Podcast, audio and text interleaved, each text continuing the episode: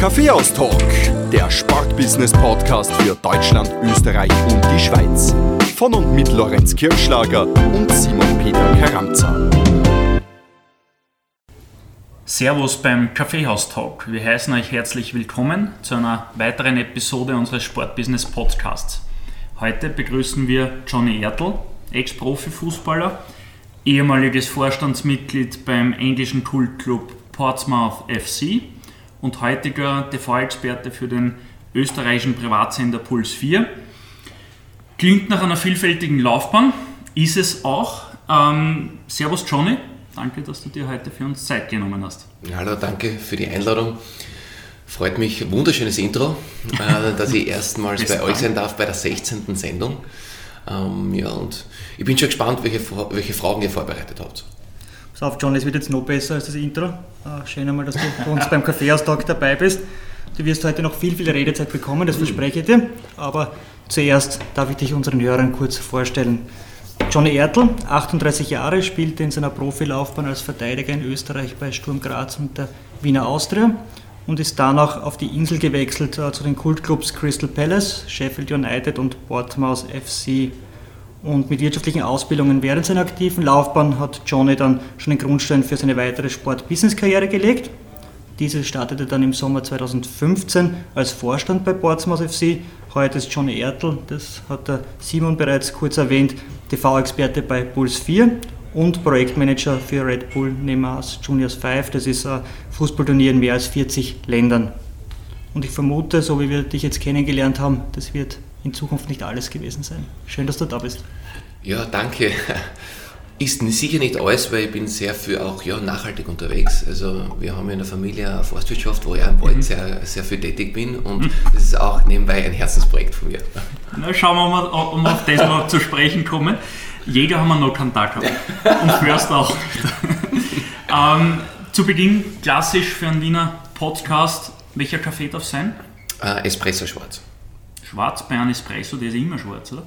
Ja, das stimmt. Ähm, ich mache trinken Espresso Macchiato und solche Sachen. Also okay. in meiner Austria-Zeit war ich sehr viel gell, in Café so unterwegs. Café Sperl. Also ja. das war immer äh, mein Lieblingsweg runter und dann am Nauschmarkt. Ähm, ja, ich liebe die Wiener Kaffeehauskultur. Also die habe ich so richtig kennengelernt, wie ich damals nach Wien gekommen bin. Wir kommen später noch genauer auf die Kultur. Was hast du in England getrunken? Tee oder Kaffee? Äh, ja, es war gewöhnungsbedürftig, weil der Kaffee hat äh, gefühlte 150 Grad gehabt immer. Und äh, den Tee mit Milch zu trinken, boah, da habe ich morgen weggekriegt. Gell? Also ich habe dann einfach so bestellt, einfach ja, Tee schwarz ohne Milch. Und ja, bin aber davon abgekommen und habe dann eigentlich Wasser getrunken. Wir haben jetzt kurz äh, gehört, Wien, Wiener Kaffeehauskultur. Deine Karriere oder deine Reise in die große Fußballwelt hat ja in Graz begonnen, bei Sturm Graz, oder besser gesagt äh, im Kindesalter in deiner Heimatgemeinde Feldkirchen bei Graz. Wie bist du zum Fußball gekommen? Ja, Lorenz, du hast ja einen Bezug, ne? Feldkirchen bei Graz ist ja wunderbar. Du musst erklären. Ja. Die Hörer der Lorenz erklären, ja. Aber wo ich aufgewachsen bin, äh, war neben eben, oder ist nach wie vor ein Fußballplatz. Ne? Und ich bin aufgewachsen im Blumenbetrieb, damals Blumen Oliver. Und ähm, ja, habe immer daheim mit meinem Bruder Fußball gespielt. Also jeden Tag. Wenn er von der Schule heimgegangen ist, bei uns war ein Unterschied von acht Jahren. Immer habe ich gewartet mit dem Fußball. Wenn ich heimgekommen ist, haben wir eins gegen eins gespielt oder einfach bei unseren zwei Wiesen einfach mit einem langen geschossenen Ball einfach zu ihrem wunderbar getimt. Ne? Und dann ist einmal so ein Scout gekommen von unserem heimatlichen Verein und hat gesagt, du, den Burm, der kann ja wirklich kicken. Also ähm, den brauchen wir für unser Team. Und mein Papa hat gesagt, nein, ich möchte, dass man einen Buben kann Fußballer machen. Wir haben daheim einen wirtschaftlichen Betrieb, wir haben einen Gartenbaubetrieb. Da ist zum Einhackeln und zum Arbeiten, mag er nicht. Ne? Und ich habe Rotz und Wasser gerät, hat er aber auch keine Chance gehabt. Dann habe ich auch eine super Idee gehabt, weil wir haben sehr viele Glashäuser und könnt ihr euch vorstellen, ne? wenn einmal ein Ball im Glashaus ist, das geht dann natürlich in die Kasse und ja, das 1er, 2er, 3er Glashaus, das habe ich mal demoliert, ne? so wie das, ja, den Eingang vom Kellerstübel und dann bin ich elf Jahre alt geworden und dann hat der Papa gesagt einfach, du ist doch besser, dass du den Ball ins Netz schießt und nicht ins Glas hast. Ne? Oder um, bei der Einfahrt waren auch so viele Tulpen. Jetzt, die Frühjahrszeit war prädestiniert. Wunderbar, die Tulpen sind gekommen und wenn ich mal drüber rasiert habe mit einem geschossenen Ball einfach, gell, da waren dann keine Blüten mehr bei den Tulpen, sondern ist nur mehr der Stängel gewesen. Und ja, war eine richtige Entscheidung. Ja. Ich löse jetzt nur kurz auf. Meine Freundin ist auch aus Feldkirchen bei Graz, die Tamara, und uh, unmittelbar neben diesem Fußballplatz, den du erwähnt hast, eben aufgewachsen? Gestern war ich dort nämlich. Äh, mit meinen Kindern bin ich gefahren, super Park and Ride, herrlich Generationenpark. Ja, ich liebe meine Ja, groß, großartig, großartig hergerichtet, ja, ja. stimmt. Johnny, du bist dann Weg gegangen, den sich viele steirische Kinder wünschen und hast dir dann anschließend nach deinen eingeschossenen Glashäusern dann doch noch den Traumberuf eines Profifußballers erfüllt, bist dann Jungprofi bei Sturm Graz geworden. Auch wenn es mit den Blackies äh, zu keinem Titel gereicht hat, ist es, denke ich, immer was Großartiges, wenn man für seinen Stamm- und Herzensverein spielen darf. Auf welche Momente blickst du bei den Blackies ganz besonders gerne zurück? Du hast Titel angesprochen. Hallencup habe ich gewonnen. Es war damals. Aber den Grazer, nicht den, den Grazer. Richtigen. Ja, wir sind dann nach Wien natürlich gekommen, ne? aber Stimmt. den Grazer Hallencup habe ich gewonnen. Das war eine Sensation, weil der ähm, Osin damals gesagt hat, er lässt seine Stars nicht spielen aufgrund der Champions League. Und wir Jungen, ich war damals 16 oder 17, wir haben alle ran dürfen. Mein Trainer war damals der Hubert Marco. Und es war sensationell. Ich habe mit dem Ekrem Dakem zusammengespielt, mit meinen Kumpels im Tor. Ist jetzt mein Trauzeuger, der Gnesewitsch, war drin, der jetzt bei Wüstenrot der Generaldirektor ist. Und ja, wir waren einfach eine coole Truppen. Und da habe ich zum ersten Mal so richtig so ein bisschen, ja, viel Leid einfach Publikum spielen dürfen im Grazer Bunker. Das war schon lässig, der Hallencup. Also auf diese Zeit blicke ich gerne zurück auf eine Community oder auf eine Mannschaft, die Herzensfreunde wurden sind, weil wir waren damals in einer Transition oder Übergangsperiode, wo das Geld immer weniger geworden ist bei Sturm Graz, gell? wo dann die Probleme größer geworden sind und wo wir dann im Konkurs gelandet sind. Und wir einfach große Spieler nicht mehr leisten haben können und das war mein Glück, genau in diesem Zeitpunkt bei dem Verein zu sein. Und mit dem Säumel, Salmutter, mit einem Kinzel, mit dem Graze und und und, also ich kann dann viele aufzählen. Wir waren so eine zusammengeschworene Truppen. Wir waren zusammen bei den Amateuren, sind dann zusammen in die erste gekommen. Und das war so ein Gaudi und so ein Hetz, äh, dass ich diese Zeit mit äh, nach wie vor sehr guten und vor allem besten Freunden ja nie vergessen werde. Das Hallenturnier damals im Grazer Bunker, ich glaube eines der letzten Turniere im Grazer Bunker, danach ist es ja in die äh, Messehalle verlegt worden. Cool. Genau, ja, dann in die Messe heute, da habe ich letztes Jahr gespielt äh, mit dem Sturm Legenden, das war auch cool, ja. Aber das sind so Erinnerungen, ja, wo man so zurückdenkt, seine ersten Zeiten einfach als Profi, wie das damals war. Ich habe den Trainer Franco Foda damals gehabt, das waren seine ersten ähm, Schritte als Trainer äh, bei den Amateuren äh, und habe ihn auch dann bei der Kampfmannschaft auch gehabt und äh, ist sehr dankbar, dass der Franco mein Trainer war, hat mir sehr viel weitergegeben, das war wirklich, wirklich cool bist eigentlich extrem gut für uns auch in, in Sachen Überleitungen, weil wenn du vom Grazer Hallencup sprichst, dann legen wir den Hörern gerne unsere ersten zwei Episoden ans Herz, nämlich da äh, spricht Heinz Balme mit uns, der den Stadt, also das Stadthallenturnier, wie es in Wien geheißen hat, ins Leben gerufen hat und auch für die äh, Grundorganisation der Bundesländerturniere hauptverantwortlich war. Und Franco Foda, dessen Pendant im Frauennational, die Marene Fuhrmann, hat jetzt die Europameisterschaftsqualifikation erfolgreich absolviert und äh, ist, glaube ich, in Episode 10 dran gewesen. Also beide Episoden legen wir den Hörern sehr gerne ans Herz. Lorenz? Johnny, schwierige Zeiten bei Sturm, äh, in den Konkurs gemündet. Du bist dann ja von Graz nach Wien gewechselt, zur Wiener Austria. Auch dort keine einfachen Zeiten, weil das war so ungefähr zu der Zeit, wo der Mäzen Frank Stronach sich zurückgezogen hat, da das Geld weniger geworden ist. Hast du ein Faible für solche Problemvereine? Ähm, ähm, es war ganz interessant, wir waren super gut drauf mit dem, ähm, mit dem Franco äh, in der Zeit, wo die jungen Wilden einfach bei Sturm durchbrochen sind und ähm, das Kuriose war ja, dass der Hannes Kartig ja geheiratet hat und sein Trauzeuge der Frank, Frank Stronach war. Ne? Und die haben sie einfach ausgemacht bei der Hochzeit, du äh, Hannes, du hast ein paar junge Wilde einfach, ne? wenn ich einen brauche, kann ich ihn holen. Ne? Und ich habe ihn einen laufenden Vertrag gehabt bei Sturm und so schnell habe ich gar nicht schauen können, ich bei der Austria, weil er hat einen jungen Wilden braucht und kann mich erinnern, ich war damals beim Nationalteam in Genf mit den Leuten im Zimmer und auf einmal ruft mich der Stronach Frank an und sagt, Johnny, ich brauche dich. Ich brauche einen jungen Wilden für mein Team. Und dann war er bei der Austria, ne? das war legendär. Äh, und ich habe mir gedacht, na gut, Cupsiegermeister, was kann Besseres passieren? Ne? Bundeshauptstadt auch noch, also die Erfahrung möchte ich schon mitnehmen. Ne? Und ähm, ja, einen Favor, wenn du sagst, also es war interessant, vor allem diese Erfahrung bei Sturm Graz auch mitzunehmen, Konkurs, wie die Leute einfach zusammenhalten und mhm. wie sie das machen. Ne? Aber ich war einer derjenigen auch, der halt dann weggegangen ist vom Verein, ähm, weil halt ein bisschen, ein bisschen ein Geschäft auch machen haben wollten. Ne? Das ist ganz klar. Ne? Und diese Übergangszeit, wie du angesprochen hast beim ähm, Frank Stronach, ja, ich war mit dem Blanchard, war ich dann dort, wir haben Superspieler gehabt, Radomski, einen Jacek Bonk hinten in der Innenverteidigung, einen polnischen Nationalteamspieler, das gibt es ja heuer gar nicht mehr. Ne? Also mhm. mit Kaliber habe ich wirklich zusammenspielen dürfen, das war super. Asimovic, Primgeiger im Mittelfeld. Ne? Und wir haben eine coole Truppen gehabt, aber es war halt gegen Ende einer Ära, das hat man gemerkt einfach. Gell? Und er wollte umstellen. Und ich war halt so, ja, der Pichi ist dann gekommen, der Lasse haben schon vorher geholt, ein Jahr davor. Gell. Du hast schon gemerkt, den jungen österreichischen Weg. Gell. Aber diese Übergangsperiode war sehr schnell und hat gebraucht und wir haben ein paar Anlaufsprobleme gehabt. Ähm, es war dann auch der Trainerwechsel da. Ähm, Schinkels und Stöger habe gehabt, der hat mich geholt ne, und dann habe ich den ähm, Zellhofer gehabt als Trainer und diese Umgangsperiode war schwierig für den Verein, aber wir haben super hingebogen. Wir sind ein Cupsieger geworden und vor allem im zweiten Jahr unter dem Zellhofer waren wir lang Erster in der, in der, in der Liga. Und schade, dass wir es dann gegen Ende nicht drüber gebracht haben. Äh, du hast das bereits angesprochen, das aus unserer Sicht oder dein, dein größter Titel in Österreich, den du errungen hast, war eben der Cup-Titel mit der, mit der Austria, wie du auch schon gesagt hast, in einer relativ schwierigen Phase ein doch eher überraschender Titel. Ist spätestens da ein Traum für dich in Erfüllung gegangen? Oder war das eh schon mit dem Dasein als Profifußballer erfüllt?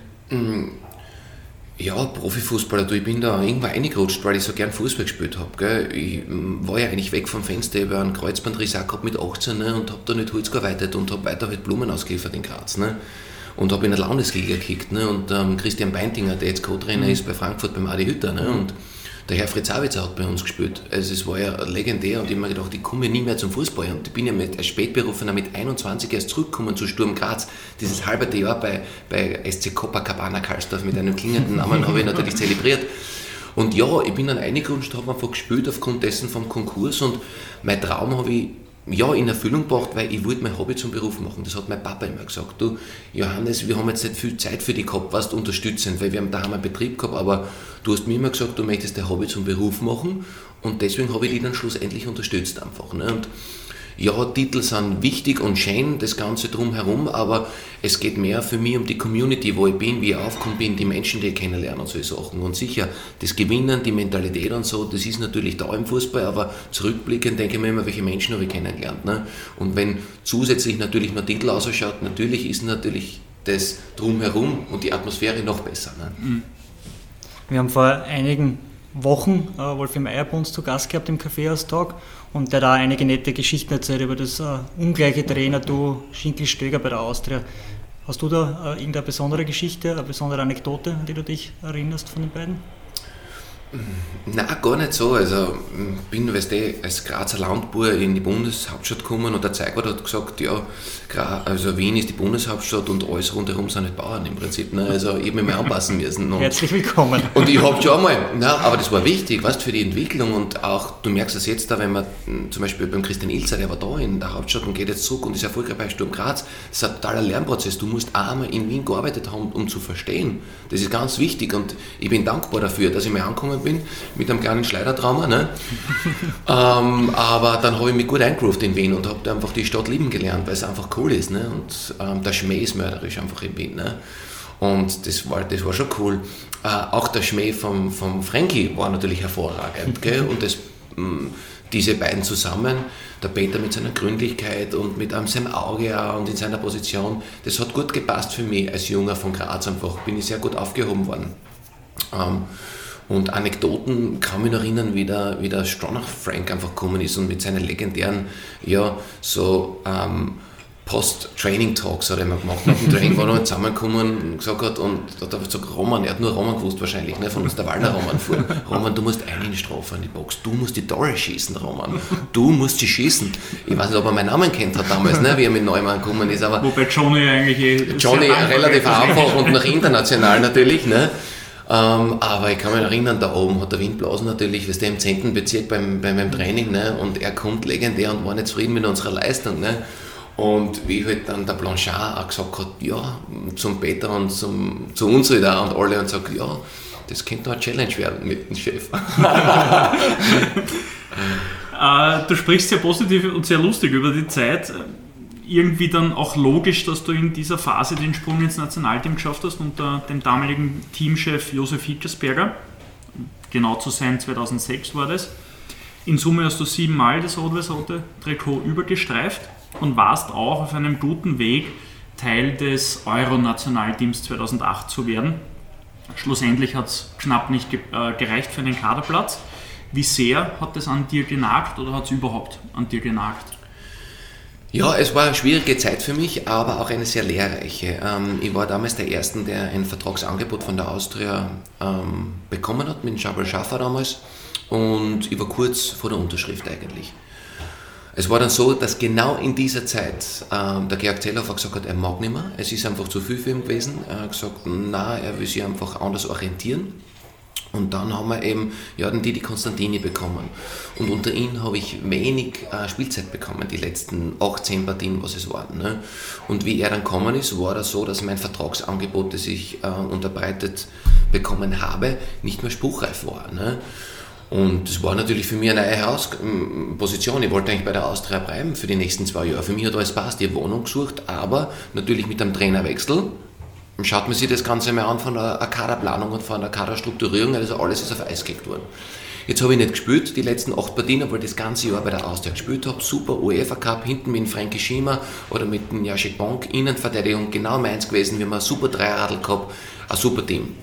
Und dann war natürlich so, dass der, ähm, ja, dass der Trainer Hickersberger zu mir gekommen ist und Johnny, deine Einsatzzeiten gegen Ende sind sehr wenig. Ne? Ich muss meinen Kader natürlich reduzieren von der Euro. Und ja, du musst halt in einen sauren Apfel beißen. Für mich war das klar, war schwierig damals, aber das kann ich nur allen an Herz legen, wenn sich eine Türe schließt, gehen andere auf. Gell? Wenn das nicht passiert wäre in meinem Leben, wäre ich nie in England gewesen. Und das ist Fakt. Also bin ich viel dankbar für die, für die Situation. Ich war natürlich auch im Stadion, habe mir Österreich gegen Polen und Österreich gegen Deutschland angeschaut und alles war natürlich hinter meiner Mannschaft, weil ich natürlich mitgelebt habe mit dem Ganzen. Aber ich hätte ohne diese Situation und ohne ähm, ja, dieses Happening äh, wäre ich nicht zum Probetraining nach Crystal Palace gekommen, weil für mich war natürlich so, du, ich habe zwei Jahre voll gespielt jetzt beim Superverein in Österreich, weißt, wir haben Cup gewonnen, wenn, wann, dann ins Ausland, bitte, gibt es mir einfach, ne, die Interessen. Ja, war aber schwierig damals. Weißt, Österreich war nicht so eine Auslage als, als, als Fußballnation. Das ist erst in, nach dem Europameisterschaftskommen. Auch die Ausbildung der, der Spieler. Und ja, dann habe ich mit meiner damaligen Berater einfach zusammengesetzt und gesagt, bitte England, wenn es geht. Ich habe damals maturiert. Ich habe ähm, Nick Hornby waren eben drei Bücher auf Englisch, habe ich maturieren müssen, unter anderem Fever Pitch, da geht es um Arsenal. Und dann hat mir das halt so richtig ja, infiziert, einfach dieser äh, England-Bug. Und tatsächlich habe ich dann einen Anruf bekommen, ich hätte die Chance auf ein Probetraining. Und dann habe ich das halt geklärt mit der Austria, ähm, ob ich eben darüber fahren kann. Und die haben gesagt, das passt alles. Und dann habe ich mich jetzt ja, beworben für meinen Platz in England. Und hast da für Aufsehen gesorgt in Österreich. Du warst ja einer der ersten England-Legionäre, äh, der den Sprung dann geschafft hat von Österreich rüber auf die Insel. Ja, genau. Also es war wirklich damals, also dass ein Österreicher mh, den Sprung direkt nach England schafft, eigentlich nicht möglich. Auch der Palischaner damals, der drüben war, mit, mit Umwegen über Norwegen. Es war mhm. der Emanuel Bogart jetzt drüben mit Umwegen über Deutschland und Schweiz. Ne? Und ich bin halt direkt gekommen von einem österreichischen Verein. Und es war lustig, weil ich bin da drüben angekommen, ne, habe ganz normal mittrainiert. Ne.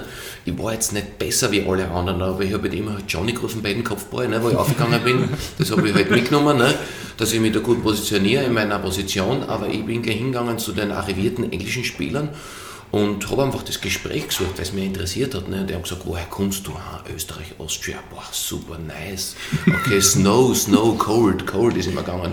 Und Lederhosen, Lederhosen war. Und Sound of Music. Ich habe keine Ahnung gehabt von Musical, Sound of Music, sagt man nicht besser. Und die haben gesagt, ja, bist du wirklich real Austria? You don't know Sound of Music? Ich habe mir das einmal nach einem halben Jahr mal anschauen müssen, weil der Assistant Management noch immer nicht geglaubt hat, dass ich nicht Sound of Music kenne. Und dann habe ich ihnen ein paar Geschichten erzählt, wie es in Österreich ist, ne, dass wir doch eine Liga haben, wo wir Fußball spielen. Ne, und äh, dass wir da gepflegten Fußball spielen und nicht nur natürlich ja, ähm, Après-Ski haben. Also ich war schon ein bisschen Entwicklungshelfer ne, 2008. Dein Start in London oder deine Zeit in London bei Crystal Palace war aber nie ganz leicht. Ähm, ihr habt in der Saison 2009-10 erst am letzten Spieltag den Klassenerhalt sichern können. Wer jetzt die Championship, also Englands äh, zweithöchste Spielklasse kennt, weiß Kick and Rush äh, in Reinkultur. Abstiegskampf beginnt im September, endet am letzten Spieltag. Wie haben deine Knochen dieser Belastung, diesem Druck standgehalten? War eine große, große Umstellung. Äh, eine riesige Umstellung. Äh, vor allem, wie ich dann das Vertragsangebot von Crystal Palace bekommen habe, weil die vier Tage einfach der Manager und der Assistant Manager haben einfach gesehen, hoppala, ich bin einer, der für, bereit ist für die Kultur. Und wir haben dazu nach die vier Tagen gesagt, Johnny, you fit in this team, you're a Crystal Palace Player. Für mich war ja das gar nicht bewusst, was das für ein Riesensprung ist. Von der Persönlichkeitsentwicklung angefangen bis hin zu meiner sportlichen Entwicklung und was ich selbst alles machen muss, um mich im Ausland durchzusetzen. Ähm, in Österreich bin ich immer so dahingeschwommen, hast vielleicht ein, zwei gute Partien, lebst vielleicht noch die nächsten vier, fünf. In England, jedes Spiel Delivery, das ist total intensiv. Und am Anfang, wie ich auch nach Wien gekommen bin, auch da hatte ich ein Schleudertrauma dann in England, weil das erste Match als rechter Außenverteidiger in Leeds United 4-0 verloren und äh, der linke Flügel ist bei mir siebenmal vorbeizogen gefühlt. Ne? Und der Manager zu mir gesagt, puh, den Foreigner, den brauchen wir jetzt aber nicht. Ne? Und dann habe ich mich halt wirklich weiterentwickeln müssen weil es ist, du hast englische Runden noch und nöcher, du spielst jedes Mal vor 20.000 Leuten und du musst dir als österreichischer Skifahrer durchsetzen, du musst besser sein. Und wie ich angekommen bin, war ich average, ich war normal. Ich war nicht besser, ich war nicht schlechter, ich war normal. Aber wie kann ich mir einen Österreicher durchsetzen gegen meine britischen ähm, Kollegen? Das heißt, ich habe einen Weg finden, mich, finden müssen, wo ich besser wäre. Am Anfang habe ich mir ein bisschen aufblasen, körperlich, dass ich robuster wäre, dass ich mal in der Box stärker bin, dass ich ihn wegdränge, einfach mein Verteidiger oder solche Sachen. Gell. Okay, ist immer der erste Schritt gewesen, aber ich war vielleicht ein bisschen besser, aber nicht besser wie der Brite, weil die machen das Gleiche. Ne? Und dann habe ich mir bewusst mit äh, ja, mit, äh, mit mentalen Beschäftigen anfangen. Ich habe visualisiert, ich habe sehr bewusstes ähm, Wege gesucht, wie kann ich meine Gedanken stärken, einfach am Platz. Ne? Und da bin ich halt wirklich hingegangen und habe gesagt zu meinen Trainern, schickt mir alle Sequenzen, die ihr habt von meinem Gegner morgen, ne, wenn ich spiele, damit ich vorbereitet bin. Ich habe gewusst, am Tag davor habe ich meine Augen zugehabt, habe einfach mentales Training gemacht, habe gewusst, wenn der Lorenz, wenn du heute einen grünen Pulli anhast, ich spiele morgen gegen die und du hast einen grünen Pulli an, verstehst? Du hast einen drei Tagesbart, gell? Bist nicht blond, bist ein bisschen um, ich habe alles gewusst. Und dann bin ich 20% stärker geworden und dann hat mich der Manager nicht mehr aus seinem Starting Eleven ausgeben können. Das war für mich dann der Breakthrough. Und dann war es einfach so, wenn du sagst, die Knochen hinhalten, dann bist du im Radl drin. Weißt. Ich habe körperlich voll gut benannt, meine Ernährung geschaut. Ich habe zwei, dreimal bewusst bin ich mitgegangen, einfach wenn es einfach bei Pferderennen geht, weißt, da habe ich schon mal andrucken müssen, auch mit den Briten, das war ganz klar. Aber ich habe bewusst auf meinen Körper geschaut. Gell. Und ich habe mich super eingebettet. Die haben mich aufgenommen wie ein Sohn einfach dort. Ich war dann bei einem arrivierten britischen Spieler. Ich war nicht der Johnny aus Austria Foreigner. Ich war Johnny English. Verstehst du? Das war mein. Ja, aber ich brauche, bis ich angekommen bin, weil das ist eine andere Kultur. Das ist total was anderes und du musst offen sein für das. Gell? Und das hat einen richtigen Sprung auch in meiner Persönlichkeitsentwicklung gemacht, weil ich sprachlich natürlich, wenn du drin bist, der Victor Moses, wenn du den reden hörst, das war, oder ein Darren Ambrose, würde ich vielleicht nicht so sagen, aber ich habe wirklich coole Leute gehabt, den Wilfried Sahar zum mhm. Beispiel, ne? der hat bei mir das Debüt geliefert, damals wie ich gespielt habe, der ist reingekommen als Junger. Ne? Und wenn du die reinhörst auf Cockney English, London Style, dann habe ich eins Scouse um von Liverpool, dann habe ich einen Schotten drin. Ja, ganz schlimm, ganz schlimm. Ja, ich habe ein Vokabelheft gehabt am Anfang. Ja. Die ersten ein, zwei Wochen waren dann schon, weißt du, nur. Schotten nutzt dann nicht einmal das Vokabelheft, was, ne? Schotten verstehe ich, Liverpool ist für mich das Ärgste. Okay. Also Liverpool ist wirklich, da ist, da muss ich wirklich fokussiert sein, was er sagt, mit ein bisschen Lippen lesen. Aber es geht darum, dass ich mir auch ein Vokabelheft äh, zusammengelegt habe, Natürlich, die ersten zwei Seiten waren nur Schimpfwörter und Rude Words, ist ganz klar. Brauchst du auch, ne? Ist der, ist der Durchbruch wieder. Weißt, wenn, die, wenn ein Österreicher kommt mit einem Arnold Schwarzenegger-Akzent von der Steiermark und der sagt dann ein paar, ein paar Dinge ein bisschen unter der Gürtellinie, was das, was das für ein Lachen ist. Ne? Das macht gleich einmal, das bricht alles auf. Ne? Aber die Leistung am Platz, wie ich gesagt habe, das war ganz wichtig, dass ich mich einfach persönlich weiterentwickelt habe. Was macht mich stärker und wie schaffe ich es, dass ich da in die Starting Eleven von meinem Manager komme? Weil der Neil Warnock, vielleicht sagt er euch was, das ist ein Old Cool British Manager und der Hundling, ich schwöre es euch wirklich, wenn du nicht spürst, bist irgendwo. Und was der hat zu mir gesagt, Johnny, I need you oder Johnny, you're shit. Da war nur bei dem. Gell? Aber seine Meinung, das habe ich gelernt einfach. Ne? Und ich habe ihm beweisen müssen, hey, I'm good enough for you. Ja, und das habe ich geschafft. Wobei, solange die Shit ehrlich ist, ist ja Hilfe. Schlimm Nein. ist, wenn es nicht stimmt, was er sagt. Du, ich habe so viele Trainer gehabt, du gehst ein, einfach du redest mit denen und dann kriegst Bauchweh, wenn du draußen hast. Was hat er jetzt gemeint? Äh, mhm. Äh, meint er das ehrlich? Du bist gut, yes, I need you, no, but, but. Und was, sei ehrlich, authentisch mit deinen Spielern. Das ist nur eine persönliche Meinung. Weißt? wenn man die persönliche Meinung noch gut einfach authentisch rüberbringen kann, wieso, dann versteht es der. Tut zwar weh, es hat für mich weh dann, wenn ich eingegangen bin beim Neil und der hat gesagt, Johnny, you're shit. Aber ich habe gewusst, okay, im Moment bin ich shit im Kopf, aber ich muss gut werden. Und ich war sehr, sehr gut. Ich war die Nummer 1 auf dem Team Shit bei ihm dann. Team Sheet, nicht Team Shit. Richtig, wie du sagst. Trotzdem ist deine Zeit bei Crystal Palace dann nach zwei Saisonen zu Ende gegangen und du bist dann eigentlich zum äh, nächsten Kultclub Sheffield United gewechselt. Ähm, eine schwierige Zeit mit Kreuzbandriss, äh, Abstieg. Was hast du aus der Zeit dann mitgenommen? Ja, großes Learning. Ähm, mitgenommen habe ich extrem wertvolle Freunde gefunden in Sheffield. Der Norden ist anders wie der Süden oder London generell als Stadt in England. Da oben ist mehr rau das Klima. Ähm, prädestiniert durch sehr viel Kohle, Arbeiter, Stahl, die Industrie war oben und so. Gell? Also die Hooligans, wie man sie auch nennt, kommt ja von der Zeit von Margaret Thatcher, einfach sozialer. Um- und Aufbruch gewesen. Und vor allem im Norden war das natürlich ja, ähm, ein sehr großes Sprachrohr einer, einer Gesellschaft, die nicht happy war. Ähm, es war oben so, dass das Team nichts für mich war, Sheffield United. Ähm, mir hat eine Legende geholt, der Gary Speed, Rest in Peace. Ähm, Leeds United und andere Vereine stehen noch immer auf zu einer gewissen ähm, Zeit, was seine Rückennummer betrifft und klatschen. Ähm, ein unglaublich wertvoller Spieler, der mich damals geholt hat und ich immer gedacht, wieso holt der mich, einer, der mehr als 500 Spiele in der Premier League holt, holt mich und ist begeistert von meinen Skills. Das war für mich die größte Wertschätzung, die ich mein ganzes Leben auch unter anderem gekriegt habe in England. Ne?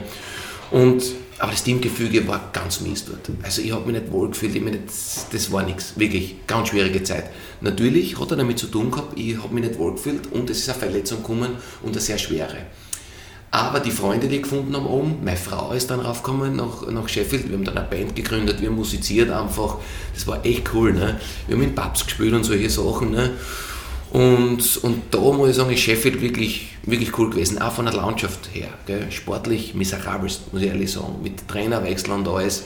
Gut, coole Fanbase, wirklich war ähm, Freunde gefunden, die sind hängen geblieben, aber ich habe mich dann weiterentwickeln müssen. Sheffield war nichts für mich, das habe ich, hab ich gleich gesehen. Es war so ein roter Verein, rot-weiß, das Dress, ich mich nie identifizieren können mit dem Verein. Es klingt jetzt blöd, aber ich habe probiert, aber es ist nicht gegangen. Vielleicht für unsere Hörer in Deutschland und der Schweiz, äh, Rot-Weiß äh, sind die Formen vom Stadtrivalen von Sturm Graz, vom GRK. Genau, unter, unter anderem. Ja, es, es hat einfach, es hat nicht gepasst. Ne? Äh, aber Sheffield United hat eine unglaubliche Kraft gehabt als Verein. Gell? Der war noch größer als, als, Crystal Palace, ist größer einfach ja, als Watford, oder wenn ich einschätzen kann, das Derby ist das drittgrößte. Sheffield Wednesday geht mhm. Sheffield United. Jungs, da waren 30.000. Das drittälteste, glaube ich. Ne? Ja, und Bramall Lane, wo ich einfach gespielt habe, das war das älteste Fuß, professionelle Fußballstadion der Welt. Natürlich bin ich umgegangen auf der Spurensuche, wo kommt Fußball her. Natürlich war ich beim FC Sheffield da oben, ne? wo Fußball angefangen habe. Das war der erste professionelle Verein. Das hat mir alles viel getaugt, weil ich auf Geschichtewanderung war da oben. Ne? Aber zurückzukommen gegen Sheffield Wednesday, Sheffield United, das war Wahnsinn da oben. Also das war richtig geil, da zu spielen und auch Hillsborough das mitzuerleben, weil ich ja ähm, das Unmögliche möglich gemacht habe mit Crystal Palace oben gegen Sheffield Wednesday am letzten Spieltag den Championship-Status äh, sicherzustellen weil uns sind 10 Punkte abgezogen worden von der Administration eben. Ne? Wir wären eigentlich mm, an der Promotion Place gewesen, aber es war dann so, dass der Simon Jordan wollte mehr in die TV-Industrie, ist dann bankrott gegangen und Crystal Palace war dann auch ähm, bankrott im Prinzip. Und uns sind 10 Punkte abgezogen worden und im letzten Spieltag, Jungs, haben wir das geschafft. Das hat nur kein Verein geschafft, weil wir so geile Truppen waren bei Crystal Palace. Ne? Und deswegen Michi Solbauer oder auch, ähm, wie die Jungs um Hasen, Marcel Ritzmeier, da, das, da lebe ich mit. Das weiß man in, gar nicht. In Barnsley jetzt. In Barnsley mhm. zum Beispiel, dass wir den Bogen ausspannen, was die Jungs da geschaffen haben. Am letzten mhm. Spieltag, die letzten zwei. Mhm. Die machen in der Nachspielzeit gegen Nottingham Forest, machen sie das Siegestor und solche Sachen.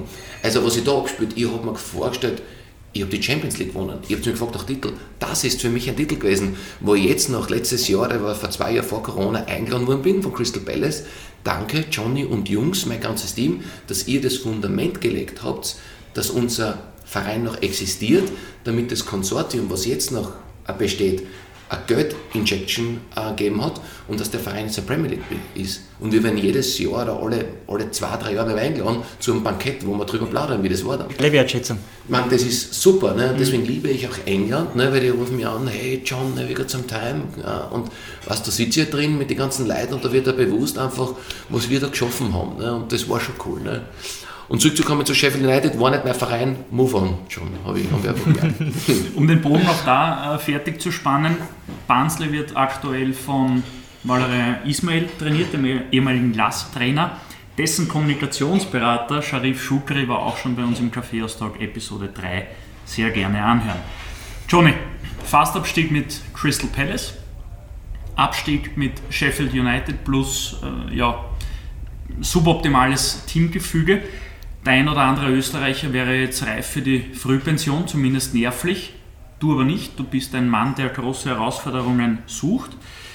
Du bist nämlich zum, Letz-, äh, zum nächsten Kultclub gewechselt, nämlich zu Portsmouth FC. Und dort, mm, ja, kann man sagen, das war eigentlich das i-Tüpfelchen deiner Laufbahn. Bist als Neuzugang präsentiert worden bei einem Verein, der finanzielle Schwierigkeiten gehabt hat. Aufgrund dessen wurden dem Club 10 Punkte, Punkte abgezogen. Und ihr seid damals aus der dritten äh, Leistungsstufe in England, aus der League One, abgestiegen in die vierte Leistungsstufe, die sogenannte League Two. Dann hat der gesamte Profikader oder fast der gesamte Profikader den Verein verlassen. Du, der Johnny, der große Herausforderungen sucht, aber nicht. Und das hat dich zur Clublegende werden lassen. Schildere unseren Hörern bitte ein bisschen, warum du dich so entschieden hast, als Foreigner, wie du dich bezeichnest, dem Club treu zu bleiben in einer sehr schwierigen Phase. Du, einen Foreigner-Status habe ich abgelegt nach dem ersten Jahr. Gell? okay. John, John, Johnny English. Da bin ich dann angekommen, weil ähm, ja, ich habe einfach das Schlagwort war Unfinished Business. Gell? Ich habe Angebote gehabt, damals von Österreich zurückzukommen. Das wäre einfach der, äh, der ganz einfache Lösung für mich gewesen. Aber ich wollte einfach eine britische Mannschaft als Kapitän aufs Feld fahren. Das war für mich im Kopf. Und ich habe das nicht geschafft in meine vier Jahre bei beiden Vereinen. Und da habe ich mir gedacht, Portsmouth klopft an, das mache ich einfach. Ne? Und wie du schön recherchiert hast, bin ich dann angekommen und bin dann ge geblieben, weil ich dort Clubkapitän war. Und das war für mich eine Verantwortung. Ich, mein Trainer hat mir einfach ähm, geholt damals, das war vor dem Swinton-Match und ich war in einer, wirklich, die Kabine war so klein, hat er zu mir gesagt, Johnny, I see it as a long-term project. Und er hat zum ersten Mal in einer Fünfer-Abwehrkette gespielt, wo ich hinten in einem Dreier gespielt habe, ne, als äh, der österreichische Franco Paresi damals, werde ich vergessen, mit der Kapitänschleifen. Ich bin aufgegangen, es war mörderisch. Und es hat mir so viel Freude bereitet und eine Wertschätzung, das habe ich meinem Trainer zurückgeben, zurückgeben wollen einfach. Es war so ein cooler Typ und ich habe mir gedacht, ja, Long-Term Project, wieso nicht? Ich habe dann ein Angebot gehabt von Australien, dass ich fast nach Australien gegangen wäre. Ich habe mich aber für Portsmouth entschieden, weil ich mir gedacht habe, hey, da kann ich wachsen als, als Persönlichkeit. Da kann ich einfließen lassen. Ich war dann 30, 31, junge Spieler, Akademie, was gibt es noch? Der Verein ist im Umbruch, im Aufbruch. Ähm, das war damals eine Sensation, dass die Fans diesen Club übernommen haben. Portsmouth ist 2008 FA Cup-Sieger geworden. Da haben Spieler gespielt, ohne Ende von den Namen her. Ne? Und ich bin der Spieler des Jahres geworden und war auf einmal auf dem Pokal oben mein Name, Johnny Erdl, eingraviert mit ja, anderen, anderen Clublegenden. Ne? Also da hat der Brosinecki gespielt und, oder Kranschau oder wie sie auch heißen. Ne? Das muss man ja dazu sagen, Portsmouth FC ist für die Jugend von heute überhaupt kein Begriff mehr und selbst für meine Generation, also alle rund um 30 Jahre, ja, kein Verein, den man kennen muss, aber die Geschichte ist eine immense. Ja, also größter Rivale Southampton, wo jetzt der Ralf Hasenhüttel drüben ist, also das Derby, das ist auch äh, die das Hölle. Ist wie Simmering Kapfenberg, ne? so ungefähr. un, un, ungefähr ne? Und ist auch ein Mon City Club. Was heißt das? Ein Stadt, ein Club. Von der Geschichte her äh, hat Portsmouth unglaublichen Wert, weil sie direkt an der Küste liegen und die Marine von England auch dort ist. Und jeder, der in London ist und den Herrn Trafalgar kennt, der am Trafalgar Square ist, der schaut auf sein Schiff aber nach Portsmouth. Nur, dass ihr wisst, was das für eine Kraft hat in England, der Platz dort unten. Und dementsprechend sind auch die Typen dort unten. Unser Zeigerer, der, der, der Kev Kidman, der war Boxer bei der Marine, der ist mit dem U-Boot gefahren. Und wenn sie in den Fahrt war, haben sie boxt im U-Boot. Und das war mein Kidman. Wenn die deppert war, hat er meine Nieren angegeben. Ne? Wisst ihr, also das war voll lässig, ne? das, die ganzen Stories. Und das war für mich ein Club, der ein sehr nördlicher Club ist von England. Ähm, das heißt, also passionate, leidenschaftlich sind die nördlichen Clubs in England. Gell? Aber Portsmouth ist eigentlich von der Fanbase ein nördlicher Club, ist aber im Süden. Und das hat es mir voll taugt, das war genau meins. Ne? Und da bin ich halt angekommen, was die ganze Fanbase, die ganze Fanszene, die waren so herzlich und lieb. Ich habe da so viele Freunde gefunden einfach. Ne? Also allein schon der hinterm Tor gestanden ist, der John FC Portsmouth Westwood, der hat mehr als 300 Tattoos zum Beispiel bei ihm. Der steht jedes Mal mit seiner Glocken ne? und neben ist die Joe Collins mit der Trompete. Ne? Und wurscht welchen Spieler du fragst in England, der kennt Portsmouth und der weiß genau, das ist wie Karneval dort unten. Ist lustig. Wobei dein Start war etwas holprig. Es heißt ja, es gibt das Sprichwort für ähm, den ersten Eindruck gibt es keine zweite Chance. Dein erstes Spiel war nicht nur 0-1, sondern auch ein Eigentor von dir und rote Karte. Also das, den Start hätte man sich leichter vorstellen können. Ja, und tut mir generell, generell propos, äh, schwer mit Starts, muss ich sagen. Also ich muss einmal ankommen dort. Ne? Überall passiert mir ein kleines Schleider drauf, aber auch da. Aber schaut, ich bin 24 Stunden vorher bei dem Verein angekommen, habe kein Mannschaftstraining gehabt. Ne? Und der Michael Appleton hat mir dann gleich ins kalte Wasser eingeworfen, weil man keine Spieler hinten gehabt Und ich habe gesagt, ja sicher mache ich, aber du weißt schon, dass ich äh, erst 24 Stunden da bin. Ne? Und dann, ja, schlechter hätte es ja gar nicht sein können. Ne? Beim neuen Verein, erstes Match, 1-0 verloren, Eigentor gemacht und in der 82. Minute noch ausgewechselt worden. Ja, köstlich. Ne? Gehst heim und, und, und, sagst dann, na gut, es kann noch besser werden. Entschuldigung, die rote Karten war, war mein Fehler. Ja. Aber Auswechslung ist okay. Genau, die Auswechslung war und ich war dann mit meiner Frau und meiner Schwester auf Gartenreise drüben. Zufällig waren wir in Southampton dann in einem Hotel und haben gelacht eigentlich über den Tag. Habe ich gesagt, du, ich bin da. Was soll sie denken, die Fans von mir? Ne? Jetzt kommt einer ne, von, von Sheffield United da runter. Ne? Hat eh nichts gespielt. Ne? Hat eh nichts gespielt. Ne? Ist fast noch Rekonvaleszenz, den können wir gleich wieder zurückschicken. Ne? Und dann habe ich aber auch drei, vier Spiele gebraucht, dann habe ich ganz genau gewusst, wie das einfach läuft. Ich habe schon sehr viele Erfahrungswerte gehabt, was, was, ich, äh, was ich auch braucht habe in dem Moment. Und dann habe ich mich etabliert in meinem Team. Und dann, dann, dann, dann war es super, dann war es ein Selbstläufer. Und dann habe ich eine Kadergestaltung, eine Kaderplanung war ich dabei und so. Das war schon lässig. Für Portsmouth trotzdem eine schwierige Zeit, weil ich glaube, innerhalb von zwei Saisonen von Liga 2 in Liga 4 abgestiegen, äh, finanzielle Turbulenzen.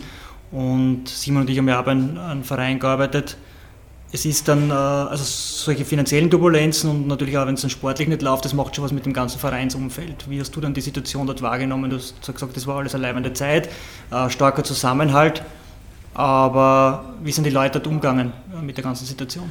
Die Fans waren super. Die haben sich bedankt bei uns Spielern, dass wir überhaupt noch bei dem Verein sind und nicht weggegangen sind. Das war köstlich. Das habe ich noch nie erlebt. Die Fans kommen zu mir, hey Johnny, I know you sign the one-month-contract, weil wir haben ja damals, wir haben nicht einmal langfristige ähm, Verträge unterschreiben ähm, können, aufgrund der Situation. Ne? Und der Zusammenhalt in Portsmouth war so groß, auch deshalb bin ich geblieben einfach, ne? weil die Wertschätzung so groß war. Und es war nicht immer alles leicht, aber ich habe es als Chance gesehen, diese Chance mitzuprägen in einer sehr ähm, düsteren Zeit. Und es war nicht immer alles lustig, weißt? wir haben teilweise keinen Trainingsplatz gehabt. Und wir haben in Portsmouth im Park trainieren müssen, als Portsmouth. Das war ja unglaublich. ähm, oder war gesagt, ja, das Wasser steht auf dem Platz, du zwei Tage mal nichts trainieren. Ne? Also das war köstlich im Nachhinein, aber wir haben dann so viel weitergebracht bei dem Verein. Das könnt ihr sich nicht vorstellen. Ein eigenes Trainingszentrum, ein eigenes Komplex haben wir gemacht. Gell? Wir haben einfach ja, alles transparent mit unserer Fanbase einfach entwickelt und so. Gell? Und da war ich halt dabei und das war voll cool. Ne?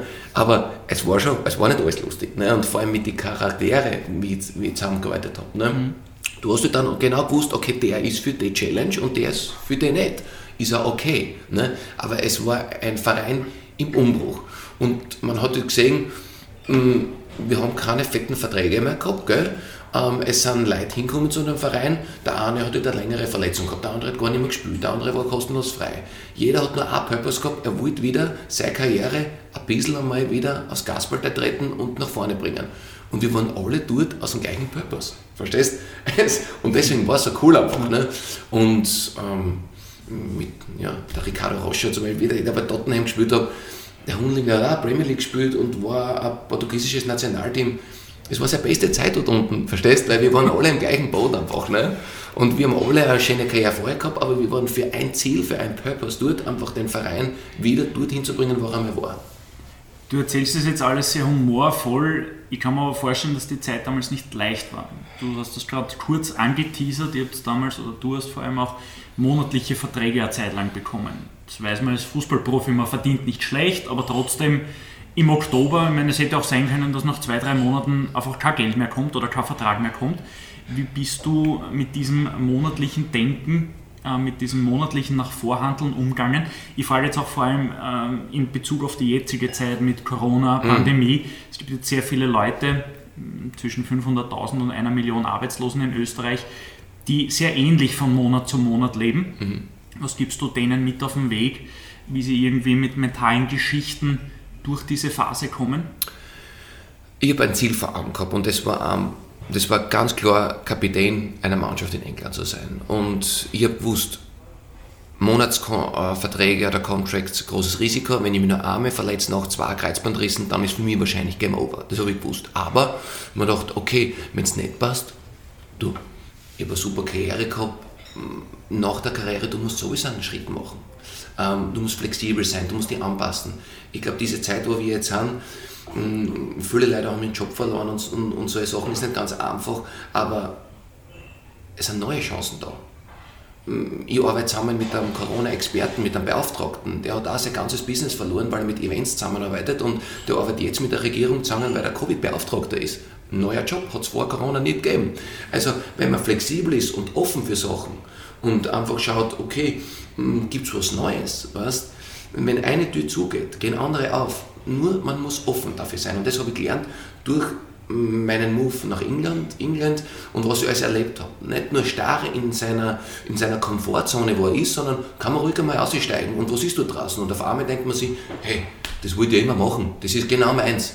Also das Mut ein bisschen zum Risiko und ein bisschen ausprobieren. Ne? Und das war halt genau das, was ich halt gesucht habe. Ich habe schon zurückgehen nach Österreich in meine Heimat und Glas zwei, drei Jahre unterschreiben, aber die Herausforderung hat mir einfach mehr, sage ich mal, ja, mehr, wie soll ich sagen, mehr bewegt. Deine Loyalität wurde vom Club und von den Fans in Portsmouth sehr hoch anerkannt.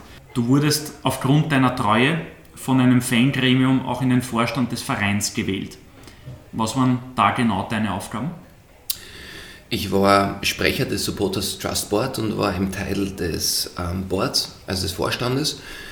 Und meine Aufgabe bestand ähm, darin, den Club zu vertreten und Interessen ist dann ein Trainer kommen, der hat zu mir im letzten Jahr gesagt, ähm, Johnny, you can go home, hat er zu mir gesagt, wie ein ehrlicher britischer Trainer. Und für mich war die Zeit abgelaufen als Spieler dort. Ich war vier Kapitän und er wollte umstrukturieren. Und ich habe zu ihm gesagt, danke, dass du zu mir das gesagt hast. Ich bleibe schon da noch, ich trainiere weiter. Wir müssen nicht eine Lösung finden. Aber danke für die Ehrlichkeit. Das ist einfach seine persönliche Meinung. Und mit dem Paul Cook verstehe ich mich nach wie vor mörderisch, gell? weil wenn er sagt, gell, bei seinem ersten Training, Johnny, you can go home, ist es legendär. Ne? Und dann habe ich mir gedacht, was bietet der Verein für mich? Gell? Wir haben uns natürlich super geeinigt mit meinem letzten Jahr äh, vertraglich bei dem Verein. Und er hat gesagt, okay, ich kenne, wie es wie es anfühlt, wenn ich auf den Platz rausgehe. Ich kenne, wie äh, Leute meinen Namen singen. Ich kenne Leute alle mir auspfeifen, obwohl ich Kapitän bin. Ich habe das alles miterlebt, okay? Was gibt es da im Verein? Wie denken eigentlich die Leute in den Führungsetagen. Wie machen die das? Oft schimpfen sie unten und sagen, die da oben kennen sie nichts aus. Ne? keine Ahnung vom Fußball.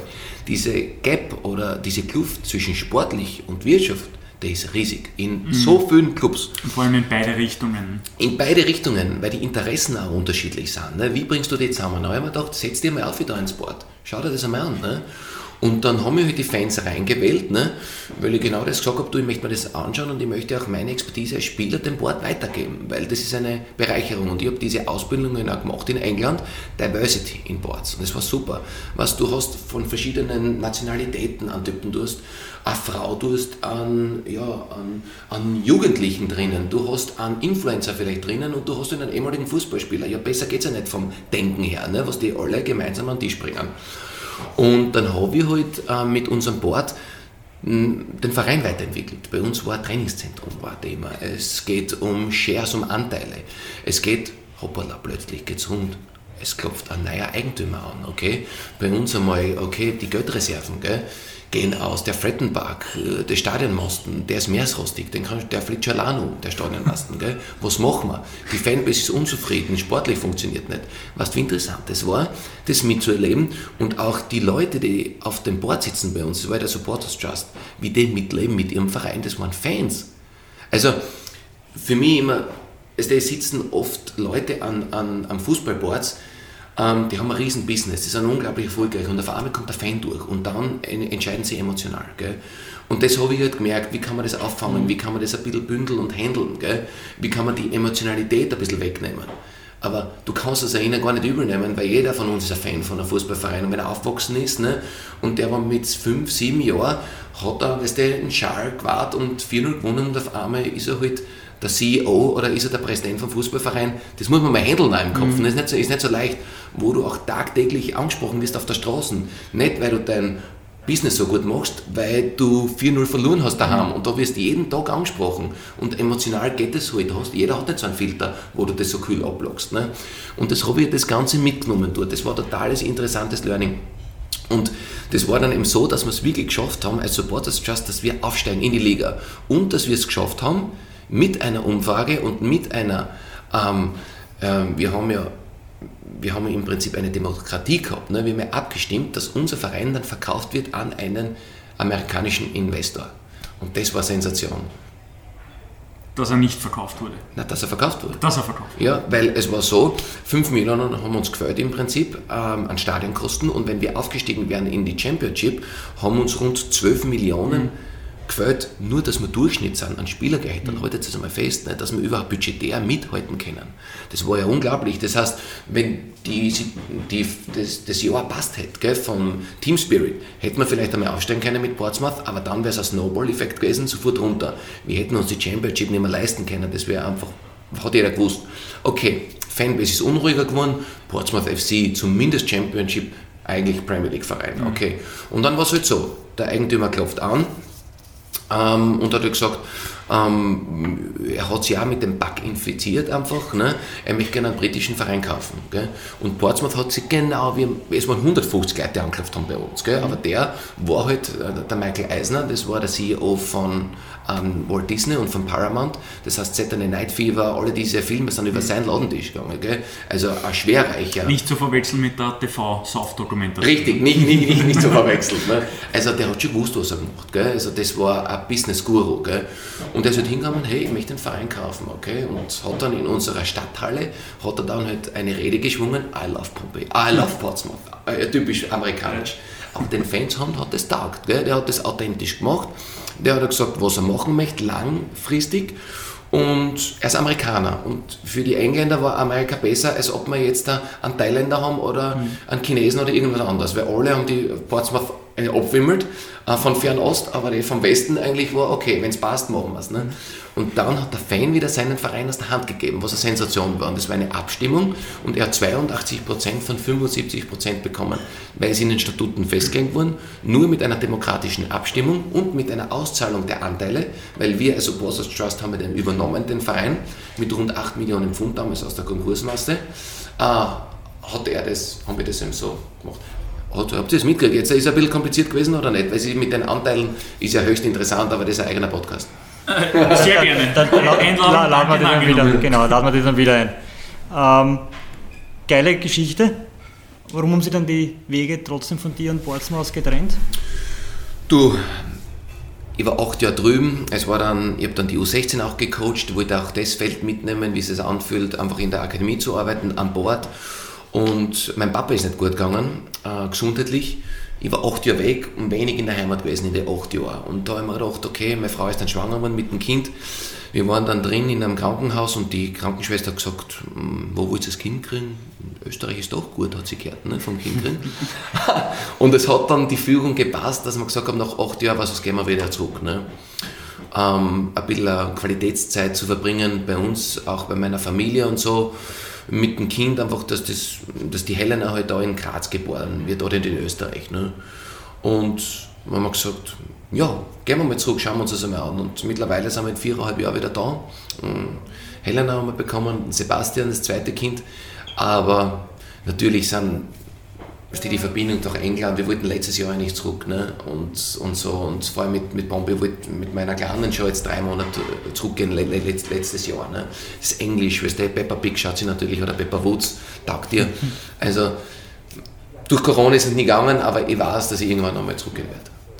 Wenn wir jetzt nochmal auf deine Karriere zurückblicken, du hast da von einigen Trainern erzählt. Ähm, wenn du das aufs Sportbusiness äh, umlegst, äh, welche Führungsqualitäten muss aus deiner Sicht äh, ein Trainer oder eben ein CEO äh, Führungskraft mitnehmen, mitbringen? Authentisch. Authentisch zu sein. Ein Führungskraft muss einfach sein, der er ist. Ganz wichtig. Und wenn ich das Beispiel einfach da wieder gespiegelt habe von Neil Warnock, meinem ersten Trainer, der war authentisch. Da habe ich gewusst ganz genau, wo ich bin. Weißt, jeder ist anders einfach, jeder ist so, wer ist, jeder ist speziell. Und ich habe einfach gemerkt, wenn einfach jeder ehrlich ist und authentisch, dann ist das Beste. Weil jeder Spieler nach ein paar Wochen, der schaut ein da im Morgen, wer du bist, wirklich. Weißt? Und diese alten Oldschool-Managers, die haben ausgedient einfach. Es ist, geht um ehrliche Kommunikation, um das Man-Management-Skills. Weißt? Wir drei können eine Session machen mit, mit, einer, mit einem Bundesliga-Verein. Weißt? Und die Session wäre gut wir drei einfach, wenn wir es machen. Was? Es geht einfach um das Zwischenmenschliche. Wie bringst du den Charakter X und den A und den B einfach zusammen, dass sie am Tag einfach diese Leistung bringen? Ne?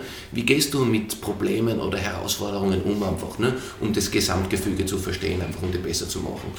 Was, wie ist die Wertschätzung zum, zum Zeigwart? Wie ist die Wertschätzung zur Sekretärin, wenn du reingehst? Sagst jeden Tag Grüß Gott, gibst dir mal zum Geburtstag einmal eine Blume. Ne?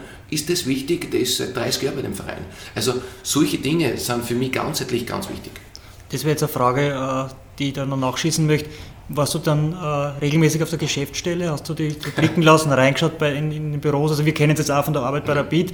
Äh, da hat es den Steffen Hoffmann, äh, der dem ganzen, äh, dem ganzen, den ganzen Mitarbeitern sehr viel Wertschätzung entgegengebracht hat, auch vor dem Training immer wieder reingeschaut hat, sie blicken hat lassen. Und dann hat es halt Spieler gegeben, wo du gemerkt hast, die interessiert es gar nicht, was sie im Verein tut. Die sind da, um ihr Geld abzuheben und sind in einem Jahr wieder weg. Ja, die werden auch irgendwann einmal aufwachen müssen. Ähm, ich finde, dass die Wertschätzung ganz wichtig ist. Also, wir schicken der Debbie auch, die Sekretärin bei Portsmouth, jedes Jahr einen Blumenstrauß zum Geburtstag. Das ist ganz wichtig. Ne? Aber du, um was geht? Es geht um Spiel mit Menschen einfach. Und ich glaube, langfristig ist das, ist das ein, oder ist schon ein ganz ein wesentlicher Bestandteil. Ne?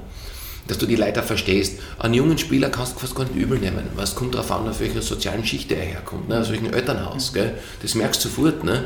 Gibt es da dann in einem Verein, wo man sagt, eine Person, die sich ihn annimmt, gell, denen sagt, hey, dessen das wäre lässig, gell, bringt es irgendwas. Vielleicht gibt es ja auch im Sekretariat, der auch Playstation spielt oder FIFA gerade. Ne? Da versteht er es. Ne? Mhm. Vielleicht kann man im Sekretariat einmal ein FIFA-Game machen mit einem Jugendlichen, dass man sagt, hey, der Typ macht nicht nur die Interviews von mir am Freitag vor dem Match, ne? sondern der, der kann mir auch schlagen auf FIFA. Vielleicht gibt es solche Ansätze, damit der Verein mehr zusammenwächst. Ne? Man spricht immer von einer Familie im Prinzip von Vereinen. Kann man das wirklich leben? Ne? Und das finde ich ist ganz ein wichtiger Part davon. Apropos Familie und Freunde, als du nach England gekommen bist, äh, haben wir vorhin schon angesprochen, waren mit Paul Schaner und mit Emanuel Bogotet nur zwei bekannte Spieler in England aktiv. Als du England verlassen hast, waren es schon einige mehr. Wir haben in deinem privaten Umfeld ein bisschen gestöbert und erfahren, dass es eine Österreicher Champions League Connection gegeben hat, die sie regelmäßig getroffen hat in irgendeinem Lokal oder Pub, um gemeinsam Champions League zu schauen. Wer war da dabei und wie war das so als Österreicher Klick ähm, im Ausland Spitzenfußball gemeinsam zu schauen? Was passiert dann da an diesen Abenden? Du, ja, also mit dem Emanuel Bogart jetzt bin ich jetzt einmal in Schule gegangen, gell? Äh, mit dem habe ich Schulliga gespielt. mit dem Pauli Schan habe ich mir ein paar Mal getroffen, aber der Pauli macht sein eigenes Ding, gell? der ist richtig fokussiert. Also unglaublich, was der macht und was der geschaffen hat in seiner Karriere. Shampoo. Dann ist natürlich der Sebastian Brödel gekommen, ein Herzensfreund auch von mir aus der schönen Steiermark, ne? Mhm. der aus dem, ja, eher, sage ich mal, schmähbefreiten Werder Bremen nach Watford kommt ne? und auf einmal London. Und das war schon lässig für mich auch, gell? dass ich da wieder einen Kumpel gefunden habe, wo ich meine Erfahrungswerte ihm weitergeben kann. Und da haben wir uns oft getroffen. Gell? Er hat seinen Hund zu mir auf Trainingslager geschickt an die Küste, habe ein paar Mal genommen, war mit der Nala laufen ne? und so sind wir halt noch enger zusammengewachsen, auch mit, mit, mit, seiner, mit seiner Frau und auch, auch, auch meine selber, ne? gegenseitig. Und wenn wir uns getroffen haben, haben wir uns immer ausgetauscht. Dann war ja, der Kerschi war dabei, der Düricin war zum Beispiel. Kerschbaumer, damals genau. bei Brentford, glaube ich, noch aktiv. In Brentford, ja, dann habe ich den Kevin Wimmer kennengelernt mhm. auch. Ne?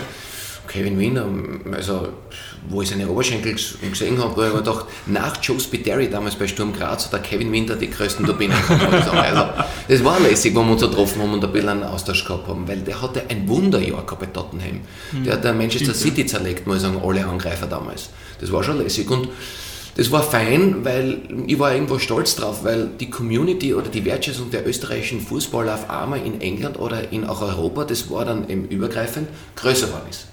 Das war echt gut, dass Österreich eine voll gute Arbeit einfach geleistet hat. Oder der Kerschbaum ist nach Brentford gekommen, weil er mit der Statistik eben so gut war. Gell? Stimmt, der, ja. im Hintergrund unglaublich viele Stats gehabt und auf einmal war der dort. Und für den, und, und ein guter Kicker. Und auf einmal hat der einen eigenen Techniktrainer gehabt, wie der schießt, weißt Weil er hat jetzt einen guten Blattler gehabt, aber keinen Richtschuss. Das heißt, der hat einen Spanier zur Seite gestellt gekriegt beim Training, wie der richtig in Momenten schießt. Was solche kleinen, verliebten Details die kriegst du dann richtig mit einfach, ne, da drüben, weil England immer ein bisschen vor ist, Vorreiterrolle auch hat, ne.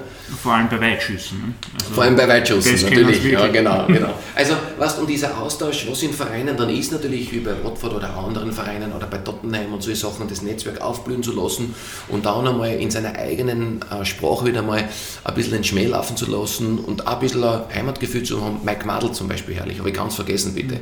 Mike bei Fulham, wie ich bei ihm war oder, oder wie wir uns oft getroffen haben, ja bitte, besser geht's ja nicht. Ne? Der Mike hat bei der Austria gespielt und bei Sturm. Ne? Stimmt. Ähm, wie viel Brite steckst in dir? Hast du aus deiner Zeit oder mit deiner Frau gemeinsam und deinen Kindern, habt ihr britische, ähm, wie sagt man da, Gewohnheiten mit in euren österreichischen Alltag genommen? Sunday Roast.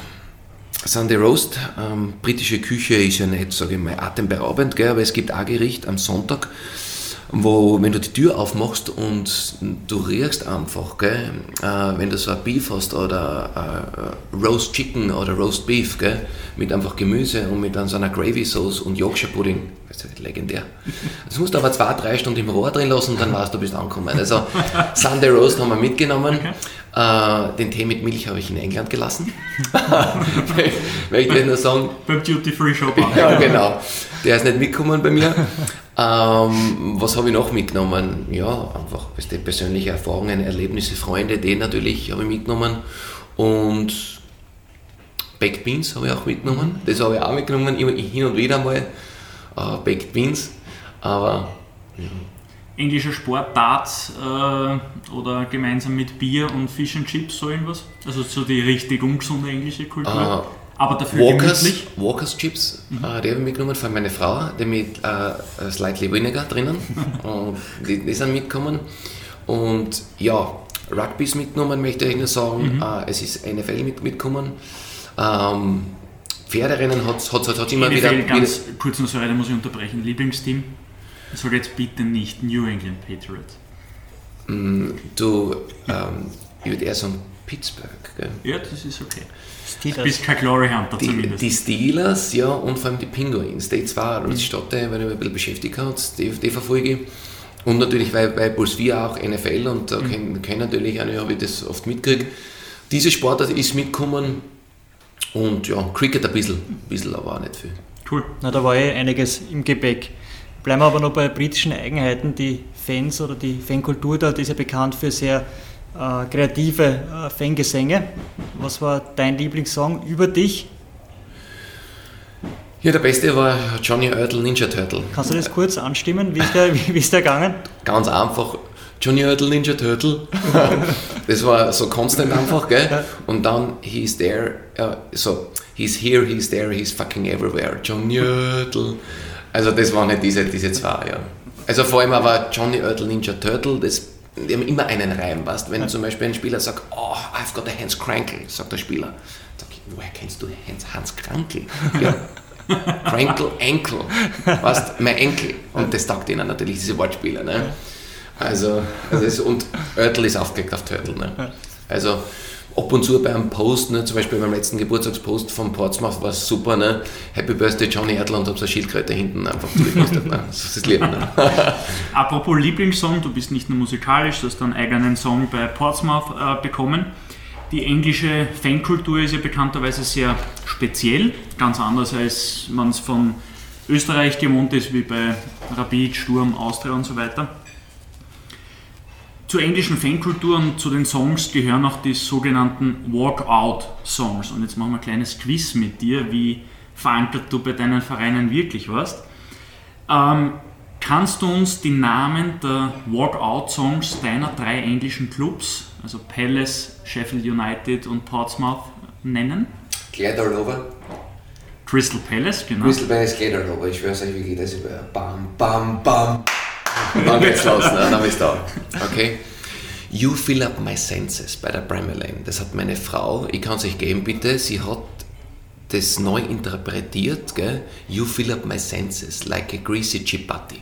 Genau, und es ist einmal, haben sie es gespielt vor dem Match, meine Frau singt das. Also, das ist wirklich großartig. Also von deiner Frau im Stadion gesungen? Genau, okay. na, von meiner Frau aufgenommen im Stadion Ja, gespielt. ja. Natürlich mit Rechten und so hat das halt nicht funktioniert, ne? aber wir haben ein bisschen einen Gag gemacht. Gell? Und ich habe selber bei Sheffield und bei Crystal Palace mit der Gitarre gespielt und bei Sheffield war es dann auch so, wenn wir halt ein Abendpaket gehabt haben, meine Frau hat gesungen und ich habe gespielt. Ne? War super. Also das war lässig. Und der Greasy Chipati Song, da geht es wirklich um einen Burger mit Pommes frites drin. Das müsst ihr euch einmal wirklich äh, richtig einmal reinleben und studieren. Ne? Und bei Portsmouth ist es, ja, da, haben wir bei, da sind wir bei ACDC. Ja, also wir haben ein bisschen recherchiert, weil auswendig gewusst haben wir es nicht. Solche Freaks haben wir dann am Ende des Tages nicht. Es ist laut Google der Portsmouth-Song, ähm, aber wenn du sagst ACDC, glauben wir. Ja, sie in dem nämlich Fall- beim Ausgehen auch Hells Bells. Es ist der Portsmouth schon so. Es gibt immer so einen Portsmouth, also Marinesong ist das so Art und Weise. Das kommt von dem Pompe-Typen, der da, der da oben ist und das ist so wie Karnevalsong ist das. Das ist das Portsmouth-Lied und dann wird aber wie bei der Austria Hells Bells noch gespielt. Das ist lustig. Johnny, du gehörst zu jenen Profifußballern, die sich, und ich denke, das ist auch bei deinen bisherigen äh, Antworten sehr gut rübergekommen, die sich auch abseits des Platzes für sehr viele Dinge interessieren. Du hast neben deiner Karriere auch Ausbildungen, zwei Ausbildungen abgeschlossen. Ich frage das bewusst provokant. Haben Fußballer so viel Zeit oder warst du bei den Ausbildungen so wenig gefordert? Ähm, ja, ich habe das in die Wiege ähm, gelegt bekommen von meinen Eltern, ähm, weil die haben gesagt, wichtig ist, dass du gute schulische Ausbildung hast. Und mir war bewusst, ähm, ich war Fußballer, ich habe gewusst, was ich kennen habe, ich habe aber keine drei Übersteiger kennen und mit linken ins Kreuzirkeln. Das heißt, ich habe jetzt auch nicht Premier League gespielt, sondern Championship und in Österreich auch in der höchsten Bundesliga, aber es ist so, irgendwann ist die Karriere ja zu Ende und ja, wie geht es dann weiter? Und ich habe mir gedacht, ja, mach doch was nebenbei. Gell? Und verschiedene Sachen haben mich immer wieder interessiert und es war auch schön zu sehen, dass die PFA, die Football Association, Professional Football Association in England, aktive und pensionierte Fußballer unglaublich gut unterstützt darf man jetzt nicht vergleichen mit der VDF, die auch einen fantastischen Job macht, aber die äh, PFA, die ist natürlich eine Gewerkschaft, die hat natürlich einen finanziellen Pot ohne Ende. Lukrieren mit bei den äh, Transfers und bei den TV-Gehältern. Das war damals der Mega-Deal. Wer nicht gemacht hat, da muss ich noch, nach wie vor gratulieren. Das heißt, die Spieler, ich kriege Benefits und Grants im Zuschüsse. Wenn ich was mache, dann kriege ich mindestens einmal die Hälfte retour. Manche Sachen werden zum Beispiel auch bezahlt. Das ist ja super. Aber umso wichtiger in England auch, weißt du, da ist der Druck noch höher und da kommen jetzt wirklich auch sozialen Schichten, die Spieler, was wirklich pur sind, gell? dass die es wirklich machen, hey, die Karriere dauert so lang, aber alle haben nicht ausgesorgt. Die Spitze oder die Pyramide ist ganz spitz oben. Ne? Der, es geht um diese breite Masse in der Pyramide, weißt, die sagt, ein paar Jahre haben es gut verdient, aber danach irgendwann ist aus, es geht nicht mehr. Und dann hängen sie alle her, dass du sagst, du unterstützt den. Ne? Und da habe ich wirklich durch die PFA super Sachen einfach gelernt, habe auch meinen Master of Business Administration gemacht mit einer Fernuniversität, habe eben dieses äh, Corporate Governance gemacht, das heißt, okay, Diversity on Boards, das heißt einfach ähm, ja, verschiedene Typen äh, an, im Vorstandsebene zu haben, verschiedenes Denkende, habe dann meine UEFA-Ausbildung ähm, angefangen, die jetzt dieses Jahr dann eben fertig gemacht. Letztes Jahr Corona bin ich drüber gekommen, dass ich meine, meine, meine letzte Sache mache. Aber alle diese Dinge mache ich in England, weil ich denke mal, andere Sprache, andere Kultur. Kann, wenn ich irgendwas in Österreich mache, ist es ja nur Benefits für alle, weil ich habe ein anderes Mindset. Du bist ja nach dem Ende deiner aktiven Karriere dem Sport treu geblieben. Wir haben gehört, äh, im Vorstand, im Board äh, von Portsmouth FC und mittlerweile äh, TV-Experte in Österreich bei Puls 4, hast da parallel eine Zeit lang für der Sohn gearbeitet. Ist TV-Experte deine aktuelle Job Description? Also wenn ich dich frage, Johnny, was machst du jetzt? Sagst du TV-Experte oder gibt es noch andere Dinge, mit denen du dich beschäftigst oder wo du beruflich tätig bist? Du, meine Mama hat mir das gestern gefragt, Johannes, was, was machst du eigentlich?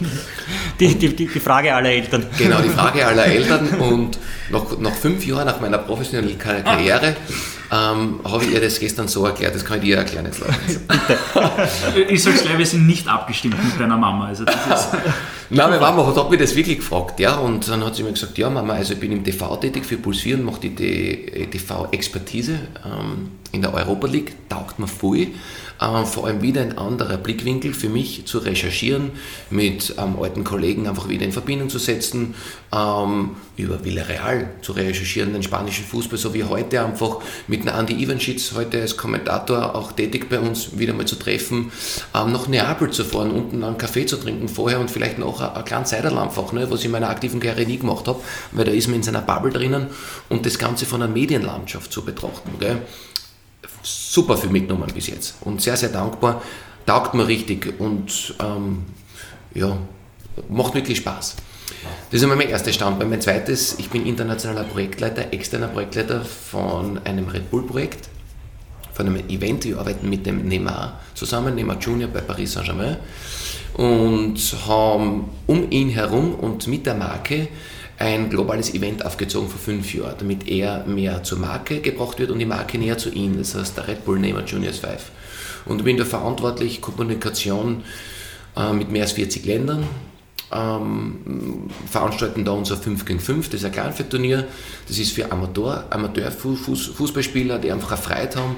Lorenz, ich rufe dich an, sagt da einfach, du, morgen ist das Event, wir spielen, vielleicht gewinnen wir das nationale Finale und dann können wir gemeinsam mit unseren Jungs einfach nach Brasilien fliegen. Weil dort ist das Weltfinale und dann kommt der Neymar hin ähm, bringt vielleicht ja, Thiago Silva mit oder dann hat er mal ja, andere Leute mit, mit, mit, mitgenommen, einfach seine Freunde und du kannst sogar gegen ihn spielen, gegen den Neymar. Also wann kann ein Amateur diese Chance haben, dass er gegen einen Neymar spielt? Ne? Und da habe ich sehr viel mitgenommen, von Athletenmanagement, von Marketing und solche Sachen bis jetzt. Ganz ein feines Produkt, ein cooles Produkt ähm, wo ich auch mit der Welt einfach verbunden bin. Weißt, wo ich gestern einmal wieder mal mit, mit UAE telefoniert oder mit Kuwait, dann rufe ich meinen Kumpel an in Jordanien, wie schaut es da aus? Aha, die sind immer im Lockdown, die haben Probleme, da können wir das Event nicht machen und so. Also das macht auch sehr viel Spaß, ja. Und dann mein drittes Standbein ist einfach die Nachhaltigkeit, die Umwelt, weil ich in der Gärtnerei aufgewachsen bin und uns als Familie, wir haben auch einen Forstbetrieb. Da mache ich auch den Holz ein- und Verkauf, das ist perfekt. Rundet das Ganze ab. Ne? Zwei Nachfragen. Einerseits zu äh, Neymar Juniors 5. Klingt sehr zeitintensiv, wenn du mit 40 Ländern ähm, interagieren musst. Ist es auch zeitintensiv oder wie viele Stunden kommst du pro Woche? Ja wir, ja, wir haben eine globale Plattform einfach. Wir sind ein super Team, ähm, wirklich tolle Leute dahinter, die, die das einfach mit, mit, mit, mit uns gemeinsam machen. Und ähm, es geht einfach darum, international das aufzusetzen, die Ideen zu kreieren, mit die, die Departments, was der Red Bull auch hat. Weißt, wir haben einen holistischen Ansatz einfach. Wir haben ein Kommunikationsdepartment, wir haben ein Points of Sale Department, wir haben ähm, ja, Sportdepartment, was, was, was wir sind, Legal Department, dass alle dieses Event kreieren und dass wir äh, diese Sachen dann rausschicken an die Länder, okay? Dass wir da sagen, okay, ähm, das Land X äh, sucht sich aus, okay, was passt in dem Jahr zu, zu unserer Marketingstrategie und dann hat das Land eben unter Anführungszeichen unser Event und setzen das dann um gemeinsam mit uns. Aber das Land ist immer wieder verantwortlich. Deswegen hat Red Bull die Stärke, dass sie so viele Events global machen, weil es gibt natürlich Red Bull Portugal, Red, Bull Vereinigte Arabische Emiraten. Ne? Und die sind dann verantwortlich für die Umsetzung. Und wir sind eigentlich der Brain dahinter, dass alles passt, dass wir schauen, wie wir die Länder unterstützen einfach und wie wir das Bestmögliche herausholen können. Und zweite Nachfrage zur Umweltgeschichte. Investierst du auch in Nachhaltigkeit? Ja, ich lebe Nachhaltigkeit. Also für mich ist ganz wichtig, ich tue Bammerl aufpflanzen. Äh, Heuer geht es wieder los, April, Mai. Ähm, wir haben einen Windwurf äh, gehabt vor zwei Jahren, aufgrund der Klimaerwärmung auch. Da sind die alten Bäume, die Fichten, hat alle umgehauen. Die 100-Jährigen, weil ein Mastjahr war, die sind richtig schwer gewesen. Es war der Südwind mit 140 km/h und die haben das nicht erblasen mehr, die Bäume. Ich war wirklich traurig. Ich schwöre dir wirklich, ich habe eine Träne in den Augen gehabt, wie ich das gesehen habe, weil ich einfach so verwurzelt bin, einfach zur Natur. Und auch meine Aufgabe war das schon, ist nach wie vor, weil ich im Wald aufgewachsen bin, dass ich der Natur und der Umwelt... Du bist aber kein, Entschuldigung, dass ich lache, aber du bist kein Waldmensch. Nein, ich bin, kein, ich bin kein Waldmensch, aber ich gehe unglaublich gerne in den Wald und ich tue immer ein paar Mal, also wir haben Lerche, Fichte, Tanne einfach, die pflanzen wir an, Biodiversität, einfach einen klimafitten Wald zu schaffen, aber, aber ein, Waldmensch bin ich nicht, aber Waldmenschen können uns sehr viel lernen, muss ich sagen. Ich bin noch nicht ganz dort, aber ich beschäftige mich sehr, sehr viel mit der Natur, weil das auch für mich ein, sage ich mal, ein Ausgleich ist. Gell? Wenn ich eine Sendung habe oder wenn ich unterwegs bin im Stadion, weißt du, das ist Vollgas. Ihr wisst ja selber, selber in, in, in Vereinen arbeitet, aber wenn ihr jetzt nicht spielt, ihr kriegt es mit, das ist mhm. viel. Und jeder hat seinen Ausgleich. Weißt, ich habe viele Freunde, die sind einfach Trainer jetzt da bei Bundesliga-Vereinen, der geht am liebsten fischen. Ja, eh klar, hat er sehr Ruhe. Mhm. Ist ganz klar. Und mein Ausgleich ist, war immer der Wald. Ne? Was die wenigsten wissen, du hast in den 2010er Jahren eine eigene Band gehabt. Äh, der Name war ohne Lizenz legendär auch in der Steiermark nach wie vor die Wintertour 2007 mit einer anderen steirischen Band, der Wodka Lennon damals. Wie viel Zeit bleibt dir aktuell für deine Leidenschaft Musik? Super viel Zeit, ja. Mit zwei Kindern könnt ihr euch vorstellen, gell? Also, wenn ich einmal das Musikinstrument in die Hand nehme, ich möchte das jeder spielen. Vorgestern bin ich in den Keller gegangen und habe die Quetschen gespielt im Keller für eine halbe Stunde. Ne? Ich habe jetzt angefangen, die, das Akkordeon zu spielen. Äh, das ist mein nächster Schritt. Und habe das sogar mit heute drinnen ähm, es bleibt mir ein bisschen Zeit. Gell? 5% meiner Zeit bleibt mir für Musikinstrumente und äh, ja, die nütze ich bewusst. Wir haben was für dich. Äh, wir würden jetzt gern Zeit für Musik geben. Wenn du kurz einmal rechts von dir unter das Rapid-Trikot greifst. Ja. Gib es einmal auf Zeiten. Na, bist du. Der Johnny gräbt gerade eine Gitarre aus, die wir für ihn versteckt haben. Es ist wirklich äh, nicht abgesprochen. Lorenz, was hast du überlegt dafür? Nein, wir würden dich einladen, weil du hast gesagt, du hast wenig Zeit für Musik, dass du jetzt einfach dein Lieblingslied hier spielst äh, und das teilst mit unseren Hörern. Hey, aber stimmt, habt ihr es nicht, das tut dir weh, die letzte Seite. Hey. Komm, das ist kein Kompliment für meine Schwester.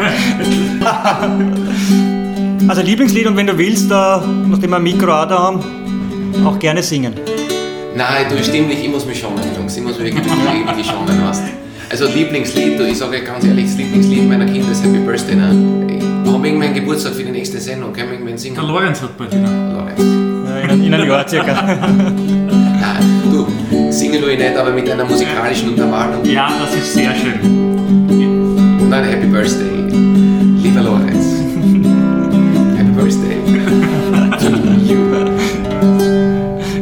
Großartig. Ich hoffe, ich hoffe, du hast die Zeit genossen, die Musikzeit. Quality Time im Kaffeeaustag. Ja, super, du, dass das so ein würdevoller Abschluss ist mit einer Na, warte, das ist noch nicht der Abschluss. Würde ich so nicht. Nein, wir sind eine, also ich, ich, mit, meiner, mit, meiner, Frau und meinen Kindern, ne, wenn wer Geburtstag hat in unserer Siedlung, dann nehmen wir bewusst die Gitarre und dann wird der Song gespielt. Ne? Happy Birthday, taugt sich jeder und meine Kinder singen auch voll mit. Das ist schön, jetzt habe ich es archiviert, ich werde es mir nächstes Mal, einer das ist der 12. Äh, dann den Podcast reinlegen und mir das anhören. Ja. Johnny, ein bisschen geht es noch weiter, nicht mehr allzu lang, aber ein bisschen noch, weil wir wollen noch ähm, ja, die Zukunft ebenso behandeln. Weißt du, was 2025 sein wird? Ähm, nein. Na, ich, ich auch nicht, aber wo siehst du dich? ähm, du, ich hoffe, na warte, muss ich nochmal anfangen, 2025. Ähm, Du, lass es auf mich zukommen einfach. Ich habe so spannende Projekte in diesem Jahr, äh, was sie da mit sich bringt, wie ich mich persönlich weiterentwickeln kann. Ähm, Fußball und Sport generell mit Menschen zu arbeiten, möchte ich weitermachen. In welchem Bereich das ist, weiß ich noch nicht. Ich weiß, dass ich mit Menschen zusammenarbeiten möchte, aufgrund dessen, weil ich einfach die, ich spüre es einfach, ich die Fähigkeit, einfach Leute einfach mitzunehmen, zu begeistern einfach. Ähm, und auch, wie du in deiner Recherche gesagt hast, schau, ich war im Vereinen, wo immer ein bisschen ein Problem war.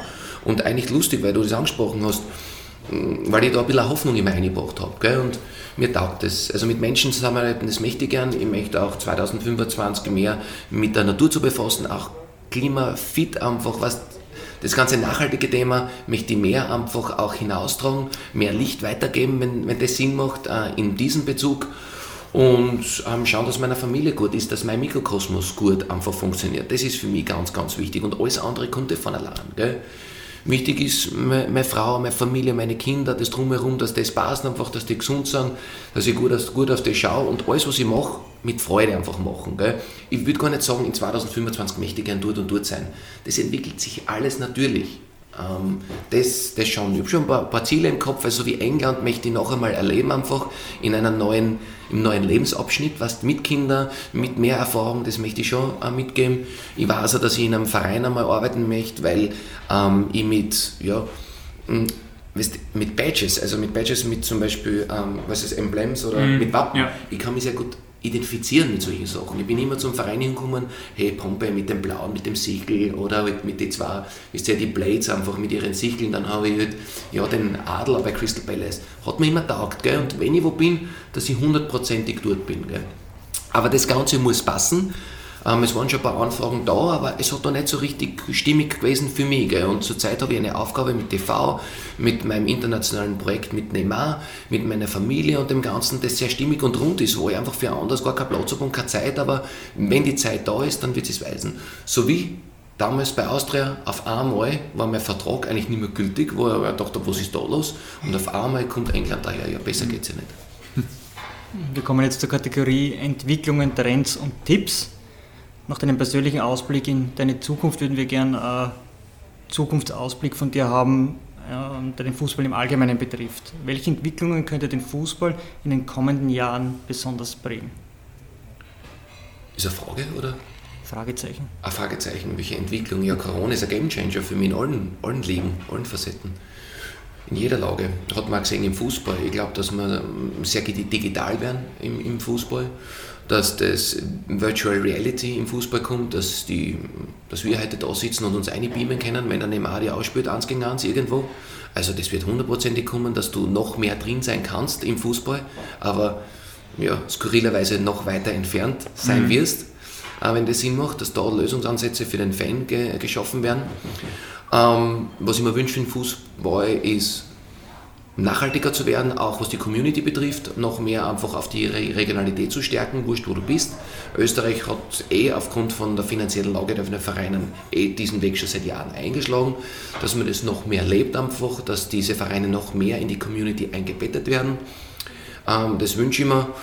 Und mm, dass Gehaltskürzungen oder Ideen einfach kommen, das ist sowieso schon längst überfällig.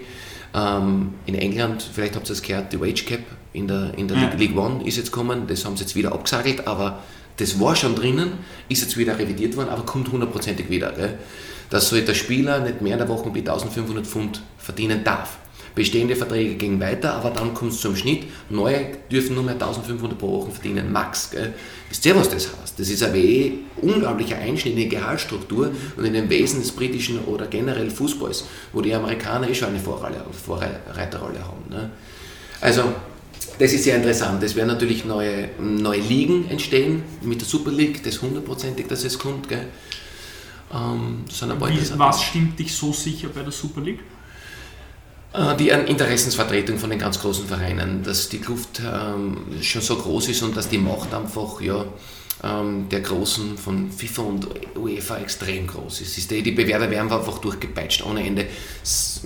Mir taugt es heute, haben wir, haben wir ein Rückspiel, verstehst du, aber in Zeiten von Corona, wo wir zu kämpfen haben, jetzt da reicht nicht ein K.O.-Spiel zum Beispiel. Verstehst du? Also, das ist schon mehr Aufwand, aber es wird halt wirklich durch, durchgepeitscht ohne Ende. Aber du als Verfechter des Arbeiterfußballs, wenn ich so sagen darf, also einerseits als Spieler hast du die Arbeit verkörpert und du hast dich auch Vereinen mehrheitlich angeschlossen, die für Arbeitervereine stehen.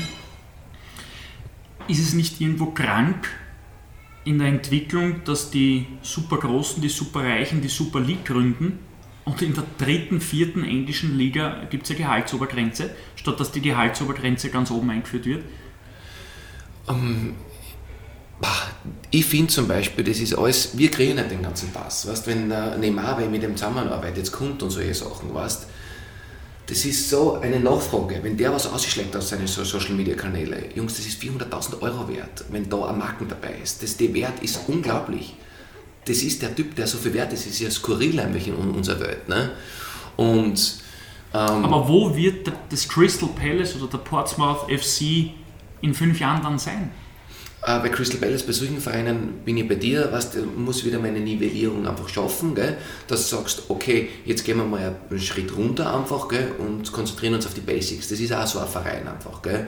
Ähm, Portsmouth FC muss mal den Aufstieg schaffen und, und auch, also die sind jetzt dabei einfach zu arbeiten, dass sie eine Nivellierung schaffen und dass es nicht 80% in Spielergehältern geht und 20% in den Staff, sondern dass es eine Nachhaltigkeit einfach ist. Dass du sagst, okay, du nimmst ein bisschen zurück, vielleicht 50, 50 und solche Sachen, aber bietest deinen Spielern auch irgendeine andere Plattform an. Da sieht man bei, was kann er tun rundherum in dem Umfeld. In der Landesliga will ihm das eh vor. Ne? Mache ich Kicker kommen und der wird angestellt von dem. Ne? Mhm. Eigentlich so vielleicht ein Denken, einfach ein Nachhaltigkeitsdenken zu haben. Ne? Aber ich bin bei dir, automatisch hat das Ganze diese Weltwirtschaftskrise oder Corona schon gezeigt, hoppala, wir sind am Plafond. Wir sind am Plafond und jetzt müssen wir wirklich zurückschauen. Das merken alle, wenn du mit allen Beratern redest, hey, die Ablösesummen in der äh, Summe wird es nicht mehr, mehr geben, einfach runter damit, ne? das ist ganz klar. Du hast den Traum gelebt, äh, Profifußballer, dann auch im Sportsbusiness tätig, als Vorstand, als TV-Experte, als Projektleiter für äh, ein weltweites Fußballturnier. Welche Tipps würdest du unseren Hörern geben, die auch ins Sport, Sportsbusiness wollen? Ähm, was sollen sie befolgen, dass sie da reinkommen in diese, in diese Branche? Ja, das zu tun, für das sie brennen. Das zu tun, was sie lieben. Und, und durchzuhalten. Ja, durchzuhalten, ähm, sie weiterentwickeln und einfach das zu tun, was sie mit Leidenschaft machen, weil dann ist der Weg eh vorgegeben. Und dann ist es ganz einfach. Dann ist es nicht fühlt sich. Manchmal denke ich, was ist Arbeit für mich, weißt, wenn ich heute rausfahre nach Wien und mache die Show heute, das taugt mir. Weißt, ich bin bei euch da, ich finde das nicht eine Arbeit, sondern das ist schön. Ne? Und wenn man das halt schaffen kann, ne? so wie ihr den Podcast so macht, ne? weil ich ja gefragt habe, hey, ihr seid 16. Podcast, ihr habt im Sommer angefangen, ihr macht das mit Liebe und Leidenschaft ne? und nur so kann man wachsen und kann man besser werden. Und wie du gesagt hast, Leute kommen und möchten jetzt da sein. Ne? Und hm, ich bin dankbar, dass ich da sein darf, das ist schon cool. Ne? Aber ihr macht das, weil ihr das liebt einfach und weil ihr das mit Leidenschaft macht. Und dann kommt alles andere von allein. Hm. Wenn du auf deine Sportbusiness-Laufbahn zurückblickst, welche Personen haben dich am meisten geprägt?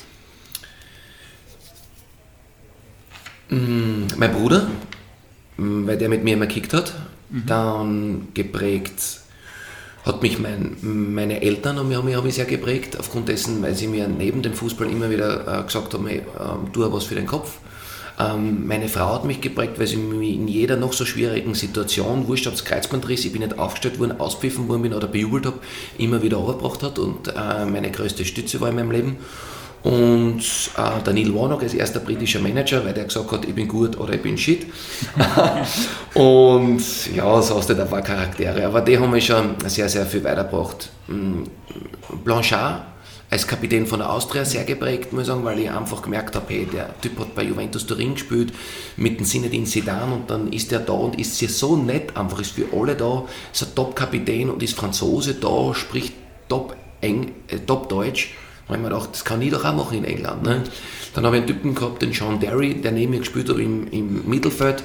Äh, der Tessa war einfach ein voller Brite einfach ne, und hat mich wirklich zu seiner, wirklich hergenommen und John, hey, du bist mein Freund ne, und hat mir zusammen mit dem Danny Butterfield, hat mir unter ihre Wings genommen damals, die habe ich braucht in meiner Entwicklung.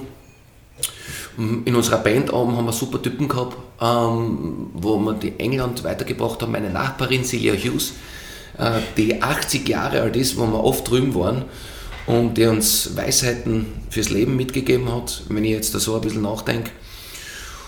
Und ja, geprägt auch unser Hund, der ist Brite, ja, mit dem ich nach wie vor Englisch rede und, und jeder, jeder, jeder, jeder denkt lieber an Vogel, weil mit dem rede ich noch immer Englisch. Versteht er Deutsch auch? Fragen mich alle er, versteht, er versteht Deutsch, aber, aber, es ist wurscht, ja, welche Sprache du mit ihm sprichst. Er ist ein Terrier und dementsprechend stur okay.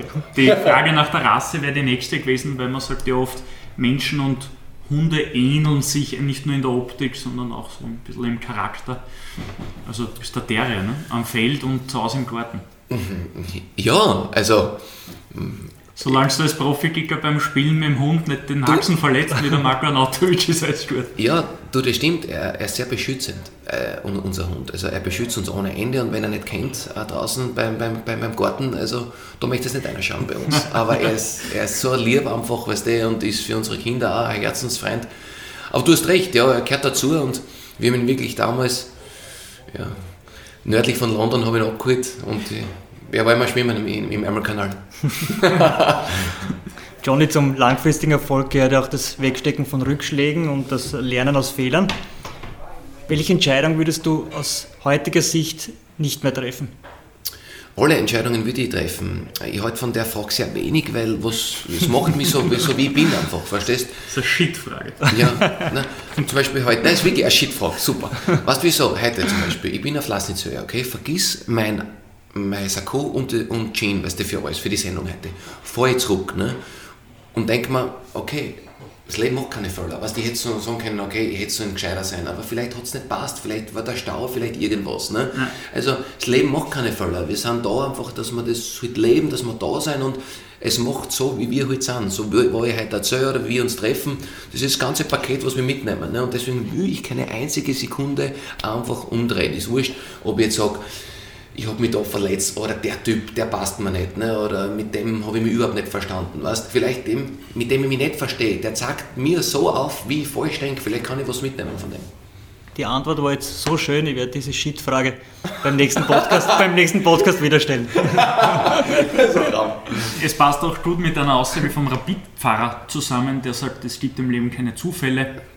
Also gebe da absolut recht. Es macht manchmal auch Sinn, das Sakko und die Jean daheim zu vergessen. Ich kann es aber verstehen, weil du hast beim Wegfahren wahrscheinlich nur an unseren Podcast gedacht. Nur Kaffeehaustag, es war nur so. Nur, ich war schon so in der Zone, was soll ich sagen? Fokussiert, Ja, was soll ich fokussiert. sagen? Wie soll ich das authentisch rüberbringen? Du, noch was. Meine Tochter hat am Tisch vorige Woche gesagt, Papa und Mama, das Leben macht keine Fehler.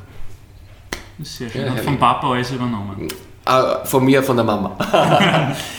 Wir drehen die Frage trotzdem um und machen aus der Shit-Frage eine, eine ja, fesche Frage hoffentlich. Schauen wir mal. Bist du auf Entscheidungen, auf gewisse besonders stolz? Oder magst du das Wort stolz auch nicht? Ja, meine Frau, dass ich sie gefunden habe und dass ich geheiratet habe, ist sehr stolz, dass wir unseren Weg entschieden haben, eine Familie zu gründen. Ähm, da bin ich sehr, sehr stolz. Und ja, das sind die wi- wichtigsten Sachen einfach. Also, also Familie, gell? da bin ich sehr, sehr stolz. Und Entscheidungen, stolz bin ich auch, dass ich große Entscheidungen relativ leicht getroffen habe. Dass ich sage, okay, weißt du, England einfach, schau dir das einmal an, ist wurscht, was passiert. Es ist einfach eine persönliche äh, Lebenserfahrung. Gell? Oder dass man mal aus seiner Komfortzone herausgeht. Also da bin ich, da bin ich, da bin ich froh, ja. So, und jetzt leiten wir wirklich die Schlussphase ein mit dem Wordrap. Ich glaube, du kennst das Prinzip, kurz, knackig, ehrlich. Sturm Graz oder Portsmouth FC? Portsmouth FC. Du packst den Koffer. Drei Dinge? Gegenstände, Drei Dinge. drei Dinge. Äh, ja, drei Dinge ist Selma, Helena und Sebastian. Ne? Ja, Der Hund, Hund. Hund bleibt Ich meine, das passt, ich kann nicht in den Koffer reinpacken, jetzt tut mir deswegen habe ich vor Gegenstände, aber wenn drei Dinge, ich kann ja nicht da allein wegfahren, weil meine Family, was tue ich dann? Wo bleibt ne? der Hund? Er war Nummer, ein, Nummer eins, jetzt ist er Nummer drei und deswegen haben wir natürlich unsere Probleme auch mit ihm, ne? die Herausforderung. Die Aber Helena nimmt den Mund dann raus mit. So ist es, ja. Nein, du, den haben wir schon, der ist schon zweimal von England hergeflogen, gell? der ist schon mit dem Auto auch mit dem Mini um, umgefahren, also der, der geht mit. Sehr gut. Titelhamster in Österreich oder titellos im englischen Profifußball? Titellos im englischen Fußball. Wirtshaus oder Pub? Papp, Eigentlich wäre die nächste Frage Gitarre oder Mikrofon, aber das hast du uns schon beantwortet. Gitarre oder was war das andere Instrument? Quetschen. Akkordeon. Akkordeon. Ja. Gitarre oder Akkordeon? Jetzt Akkordeon. Trainer oder Sportdirektor?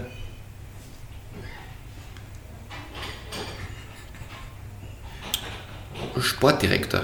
Jetzt. Kaffee oder Tee? Kaffee bitte. Wird gemacht.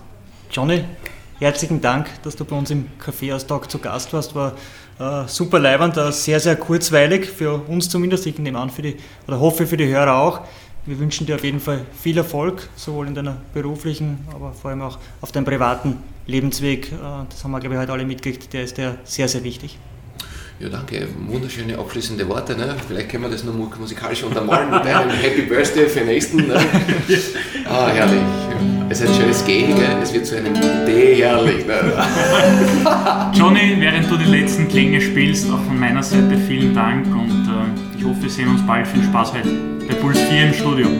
Danke, bitte ja heute Frühsendung, 18.15 Uhr, also ist darf kommen. Na, danke, werde ich auf alle Fälle. Danke für die Einladung, für die Hospitality, den Kaffee, der war herrlich, muss ich sagen. Ich werde jetzt noch einen schnappen, einen Bester Espresso. Kaffee der Donaustadt, wurde uns schon öfter gesagt. Das ist kein Schmäh. Du, der war unglaublich.